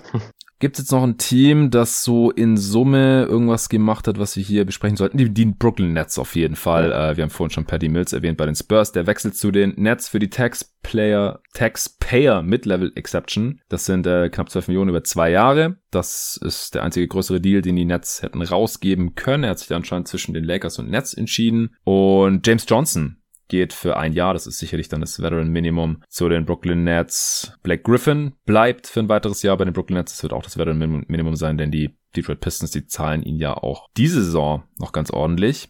Und wie gesagt, wenn er dann halt mehr von den hm. Nets bekommt, dann muss er die Hälfte davon äh, geht direkt an die Detroit Pistons. Also es lohnt sich nicht so wirklich. Und er hat ja auch schon mehr als genug Kohle verdient. Und das äh, ist dadurch sehr, sehr sinnvoll, dass er das hier so löst. Also James jo Johnson, James Johnson, Paddy Mills und Black Griffin und bleiben beziehungsweise kommen zu den Nets. Und Bruce Brown haben sie gehalten. Ja, nee, er hat das Qualifying Offer angenommen. Genau, genau ja, das, das war ein bisschen überraschend. Ja, ja, angenommen, einfach unterschrieben. Ne? Ja, ich schätze mal, sie haben ihm nicht sonderlich viel mehr geboten, weil sie halt auch, also sie sind halt auch wirklich tief in der Tax. Ja. Haben dann wahrscheinlich gesagt, ja gut, wir geben dir irgendwie fünf Millionen über die nächsten drei Jahre. Und dann hat er gesagt, komm, da, da kriege ich mehr raus, wenn ich auf mich selbst wette. Finde ich, finde ich eine ganz interessante, ganz interessante Wette von ihm. Konnte ja letztes Jahr schon einiges zeigen, spielt halt in, in Brooklyn in einem ziemlich perfekten Ökosystem für ihn. Mal werden wir nächstes Jahr sehen, ob sich das für ihn ausgezahlt hat. Äh, Paddy Mills, ich als, als Mills-Fanboy äh, sehe das natürlich sehr schön für ihn, dass er noch mal im Titel mitspielen kann, freut mich für ihn. Ja. Ähm, ist auch, das Gehalt ist für ihn auch, ja, also definitiv ein Value-Deal, würde ich sagen. Ja. Also wirklich gut. Er ist nicht der allerperfekteste Fit zu, zu den Nets, weil er kann halt die Switching-Defense nicht wirklich mitspielen, die Nets normalerweise spielen. Das ist nicht so sein Ding. Mhm. Ähm, offensiv bringt er wahrscheinlich er, er kann ja auch Offball spielen, so ist es nicht. Ja. Also dann mehr in der Landry Shamet-Rolle, wenn die Stars alle da sind und wenn die Stars fehlen, kann er halt auch ein bisschen mehr machen als Shamet. Das wird den gerade in der Regular Season ganz gut tun, wenn Kyrie mal ein Spiel verpasst, was er vorkommen soll. Ähm, ob er in den Playoffs dann irgendwie wirklich so den maximalen Impact hat, weiß ich nicht, weil es halt doch, du wirst ihn, ich, ich weiß nicht, ob du wirklich ihn in den Playoffs neben Kyrie und Harden spielen lassen möchtest, wahrscheinlich eher nicht. Dann musst du halt gucken, wo, mhm. wo kommt dein, wo kommen deine restlichen Closer vor uns her, wenn jetzt äh, Jeff Green nicht mehr dabei ist, den man ja auch öfters in der Rolle gesehen hat. Ähm, aber im Großen und Ganzen finde ich das eigentlich wieder eine ganz gute Offseason, was sie da gemacht haben. Ja, denke ich auch. Die Utah, also vor allem, sie haben halt zumindest mit James Johnson, der eigentlich de facto Jeff Green ersetzt, hier mhm. noch einen äh, weiteren Defender reingeholt. Also der ist offensiv halt ein anderes Skillset als Jeff Green, kann auch ein bisschen passen, ein bisschen was am Ball machen. Ja, trifft den Dreier nicht ganz so gut wie Jeff Green, ähnlich athletisch, aber defensiv gefällt er mir so als massiger Forward ganz gut. Also auch mindestens so gut wie Jeff Green. Unterm Strich finde ich, hat der Kader jetzt defensiv nicht, sich nicht großartig weiter verbessert. Also da nee. bin ich weiter noch ein bisschen skeptisch. Also Mills ist halt auch kein Defender, das seine Defizite gerade angesprochen, ja? Nee, also definitiv def defensiv nicht besser geworden. Äh, offensiv ja. wahrscheinlich nochmal noch mal ein Stück potenter. Wundert einen, dass ja. da die Prioritäten liegen, aber gut. Ähm, ja. ja. genau. Also für die Taxpayer Mid-Level hätte ich vielleicht eher einen Defender reingeholt. Hm. Aber Vielleicht waren die Nets sehr zufrieden damit, wie sie da in den Playoffs gegen die Bucks verteidigt haben, aber ich hatte es nach wie vor, finde ich, besonders real, weil die Bucks einfach danach von Runde zu Runde noch besser wurden und gegen die Nets haben die einfach total komisch offensiv gespielt und das wird nächstes Jahr, nächste Saison, nächste Playoffs, falls diese Teams aufeinandertreffen, wird das, glaube ich, anders laufen. Also, wenn sie da noch irgendwie nachbessern können, sie haben ja jetzt, glaube ich, noch ein, zwei freie Roster-Spots. Ich habe hier irgendwo die Übersicht. Ja, 14. Die haben noch einen Roster-Spot im Prinzip, wenn ich das richtig sehe. Das sollte auf jeden Fall irgendwie ein defensiver ja. Spieler sein. Naja, vielleicht lassen sie noch irgendwie mehr Nick Claxton spielen, äh, weniger DeAndre Jordan in der Regular Season. Wir werden sehen. Aber sie waren in der Regular Season echt keine gute Defense. Vielleicht ist es auch noch besser mit einem Training Camp und wenn die Spieler dann mehr zusammen spielen können, weil die waren ja schon wild durcheinander gewürfelt in der Regular Season. Aber vom Spielermaterial hat das ja auch gepasst. Also hat jetzt niemanden gewundert. Mich hat es eher gewundert, dass es dann in den Playoffs etwas besser funktioniert hatte als erwartet. Aber mal gucken, vielleicht kommt da noch was. Die Jazz haben noch ein, zwei Moves gemacht. Rudy Gay reingeholt für die Taxpayer Mid-Level mhm. Exception. 12 Millionen, zwei Jahre, genauso wie Paddy Mills, auch ein Ex-Spur. äh, Hassan Whiteside, das dürfte das Minimum sein als Backup für Rudy Gobert, denn sie hatten ja Derek Favors zu den OKC Thunder gedumpt. Das habe ich hier im Pod auch nur ganz kurz erwähnt bisher, glaube ich. Wie gefallen dir die beiden Moves? Also, äh, dass der Rudy Gay bei den Jazz nicht so gefällt, habe ich schon auf Twitter aufgeschnappt. Ja, genau. Also man hat mich auf, auf Twitter gefragt nach meiner Rudy Gay-Analyse, nachdem ich ihn ja äh, beobachten durfte die letzten Jahre. Hm. An sich äh, klar, er erfüllt diesen Need irgendwie großer Forward, den Utah durchaus hatte. Aber ich glaube halt, dass sein Spielertypus ansonsten den so gar nicht trifft. Also er ist halt ein Ballstopper, er ist defensiv nicht sonderlich beweglich, er trifft keine schnellen Entscheidungen und wenn er Entscheidungen trifft, ist das meistens halt eher, dass er in die ISO geht und ansonsten halt gar keinen. Ähm, das ist halt alles nicht das, was Utah letztes Jahr so stark gemacht hat. Also letztes Jahr, das war viel Ball-Movement, schnelle Entscheidungen treffen, immer den besseren Mitspieler finden und das sind halt so gar nicht die Dinge, die ich leider mit Rudy Gay verbinde, um ehrlich zu sein. Mhm. Äh, weil äh, in San Antonio sah das dann teilweise eher so aus, er bekommt halt seine Post-Ups, äh, nachdem Marcus Aldridge die endlich nicht mehr bekam und dann ist es halt ein Fade-Array, Turnaround-Jumper. Er, er hat Spiele, in denen er als Shotmaker sicherlich heiß laufen kann und gewinnt ja auch das eine oder andere Spiel so. Das, das darf man auch nicht unter den Tisch kehren. Also gerade so 3 das Dreier-Shooting war schon ziemlich heiß letztes Jahr teilweise. Mhm. Aber overall, klar, es ist nur die Text, Text MLI. Da findet man jetzt auch keine großartigen Spieler mehr. Dafür ist ja schon okay. Ähm, aber ich weiß nicht, ob es nicht Fits gegeben hätte, die besser zu Utah passen. Und Whiteside, ja, fürs Minimum solider Backup-Center. Ich glaube, ich hätte da anstelle der Jazz gerne irgendwie noch eine andere Option, die ein bisschen mehr, mehr Variabilität defensiv reinbringt. Also ja. Buki ist das jetzt in meinen Augen auch nicht unbedingt. Ich glaube, darauf setzen sie ein bisschen, dass er mehr den, den Backup spielen kann, weil man Whiteside mhm. da sicherlich nicht voll vertraut.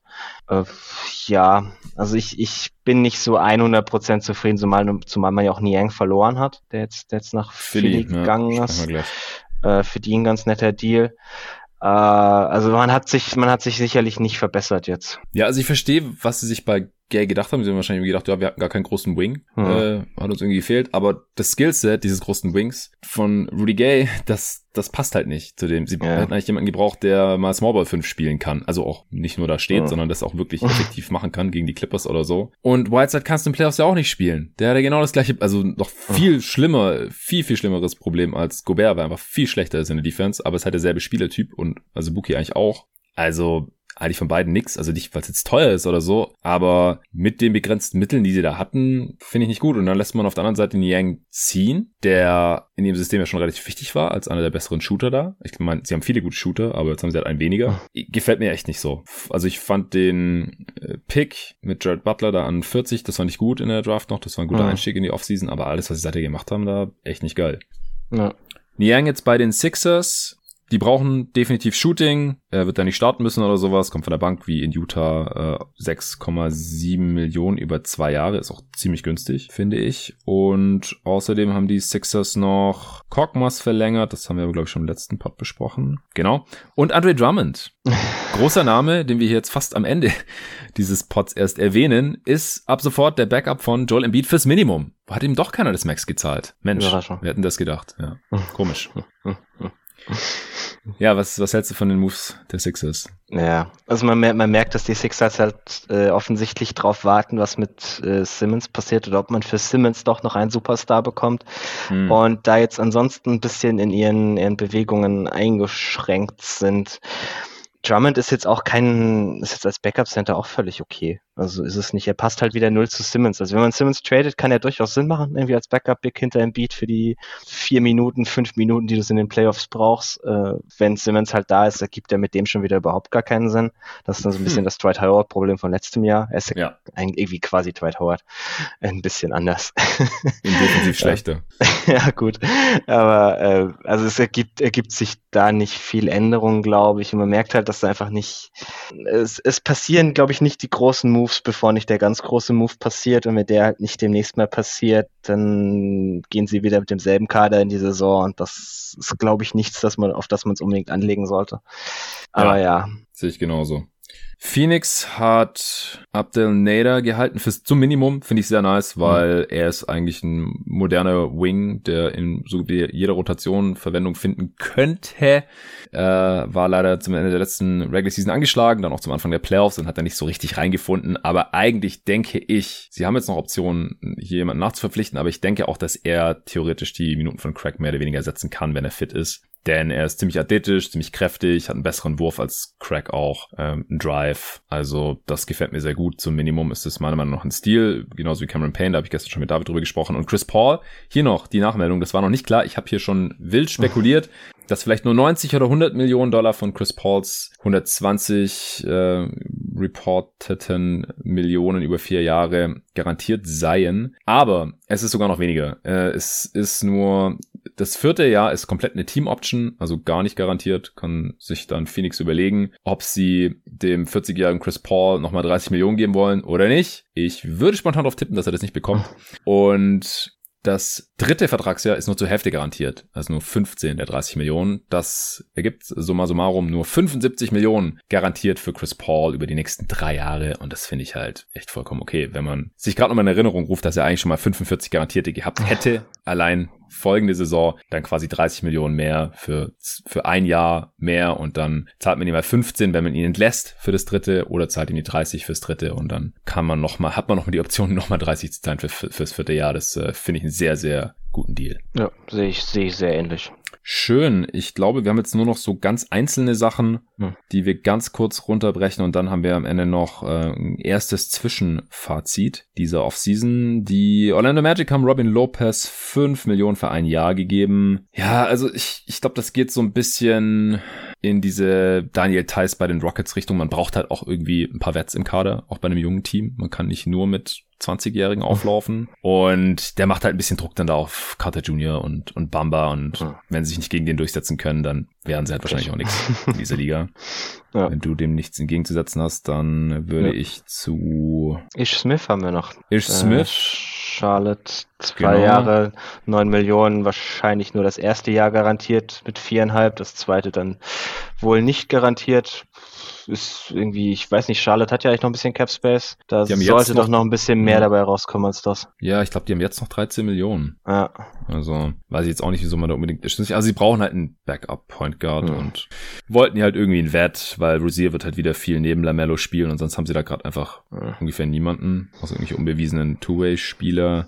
Es gibt äh, nach wie vor das Gerücht, dass Spencer Dinwiddie sich schon mit den Wizards geeinigt mhm. hat. Die haben allerdings nur die Mid-Level-Exception gerade zur Verfügung, also diese 10 Millionen äh, im ersten Vertragsjahr und das ist natürlich viel zu wenig. Das heißt, da muss irgendwie ein Trade mit den Nets her und dann wahrscheinlich noch ein Three-Team-Trade, weil irgendwer muss den Wizards noch was abnehmen, mhm. denn die Nets äh, wollen da wahrscheinlich nichts haben, denn sie sind ja schon äh, knietief in der Luxury-Tax drin und können sich dann einfach oder wollen sich das sicherlich nicht mehr leisten und da wird noch irgendwie gerade herumgedoktort. Weißt du da irgendwie mehr, was da für Optionen Optionen geben könnte? Also die interessanteste Option wäre halt, dass die, die Wizards aus dem Westbrook-Trade quasi noch, wenn sie das alles in einen verhackstückeln, 19,5 Millionen aufnehmen können. Das wäre ziemlich ah. genau nur dieses Gehalt, das man jetzt so kolportiert hat.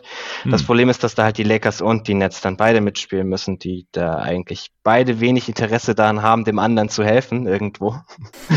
ähm, das heißt, am Ende müsste Washington die halt beide bezahlen. Und mit ihrer mm. Pick-Situation ist das auch nicht so ganz einfach. Deswegen zieht sich das wahrscheinlich gerade dahingehend, dass die einfach mit beiden verhandeln, was mm. die beiden Teams denn dafür wollen, dass sie das jetzt mitmachen. So klingt das alles für mich. Und wenn ich es richtig sehe, sind die Wizards dadurch dann auch in der Luxury-Tax drin. ja.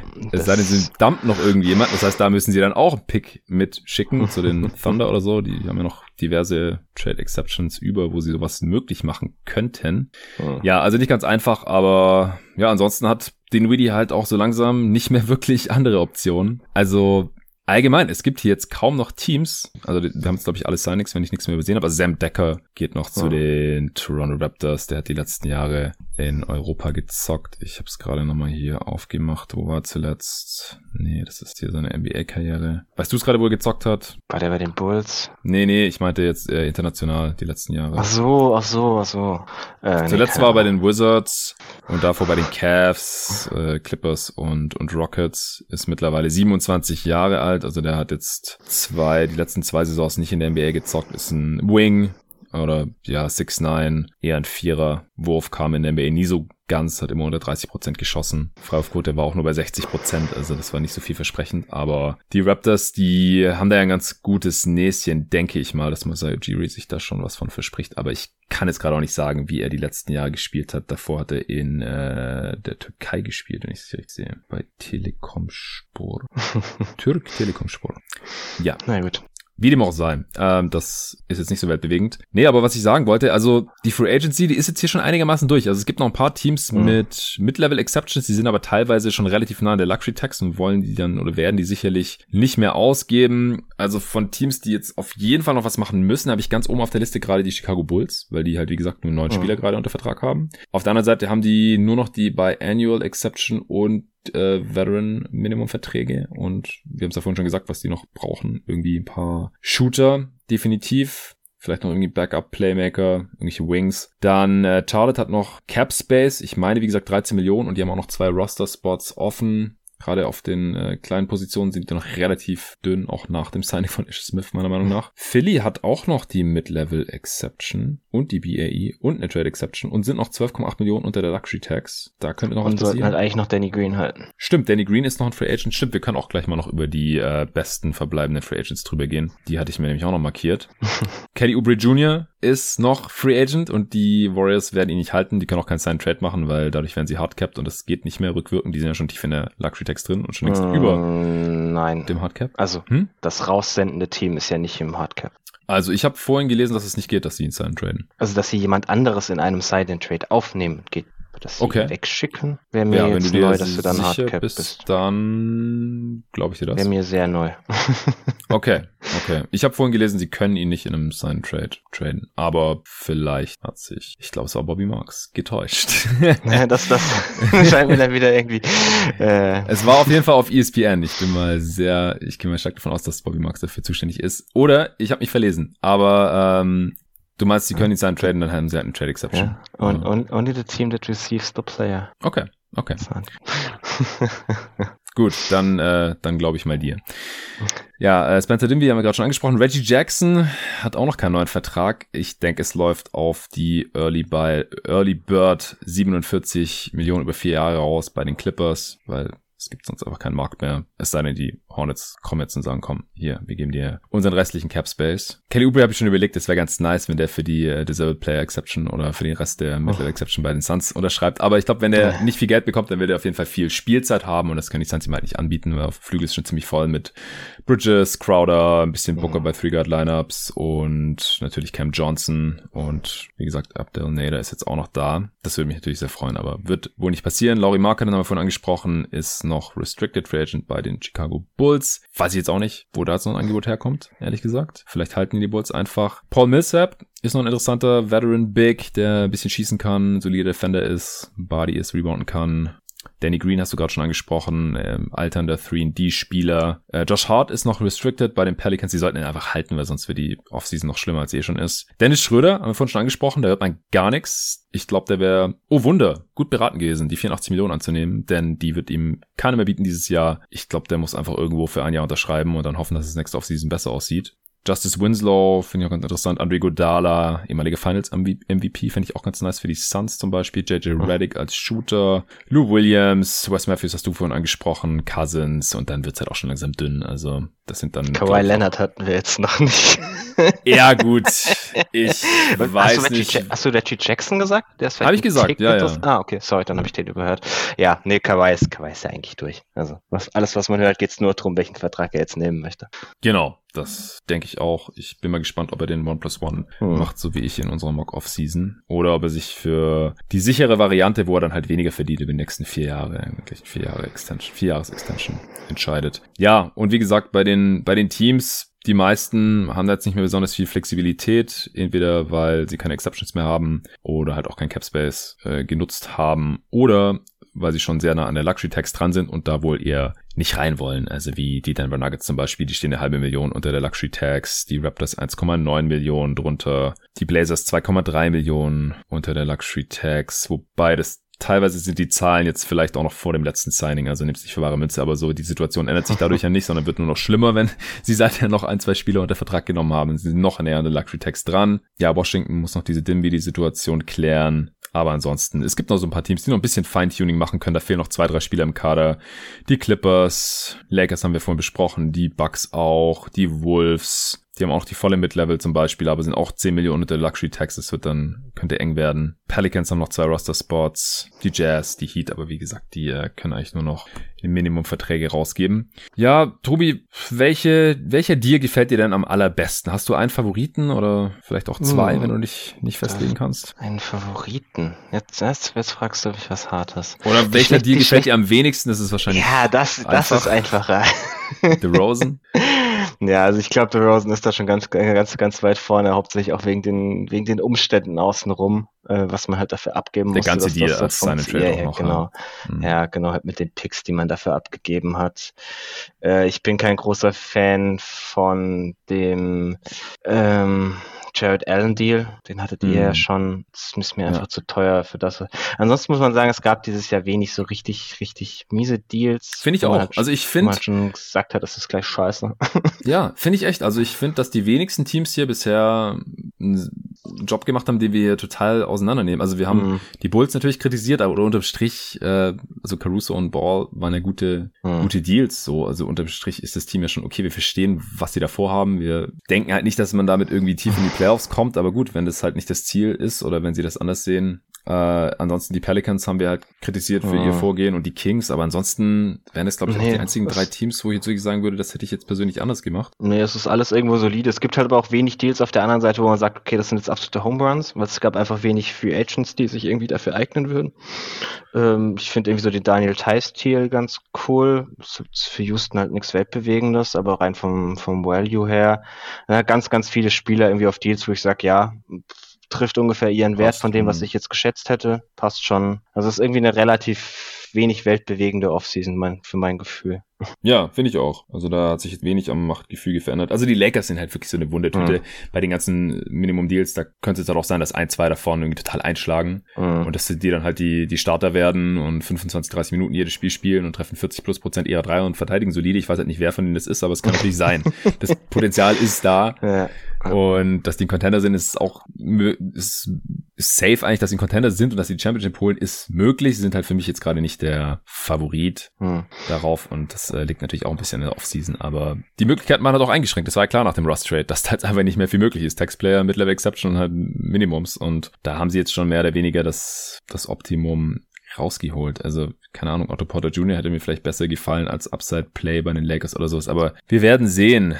Bruce Brown für die Qualifying Offer ist natürlich günstig, aber er kann dann halt auch hm, nächstes Jahr weg sein. Das ist, genau, das ist aber ein ganz guter Value Deal für 4,7 Millionen hm. jetzt. Campaign ist, glaube ich, einer der besten Deals, 6,3 ja, Millionen ja, nach wie vor. Def definitiv. Chris Paul gefällt mir jetzt auch dadurch, dass nur 75 Millionen garantiert mhm. sind. Sehr gut. PJ Tucker 7,5 Millionen ist ein geiler Deal eigentlich, wenn er das Niveau der abgelaufenen Playoffs halten kann. Kelly Olenek fanden David nicht sehr gut. 12 Millionen. Echt? Ja für Stretch big, sollte ja, sein, okay, ist Backup okay, Money. Halt def defensiv nicht toll, aber es ist nicht Backup Big Money. Also es ist Backup Wing Money oder so. Aber Backup Bigs zahle ich keine über Ja, aber Stretch und ah. Passing, Backup ah. Big Money, da zahle ich das sehr viel lieber als einem Nerlens Noel oder so.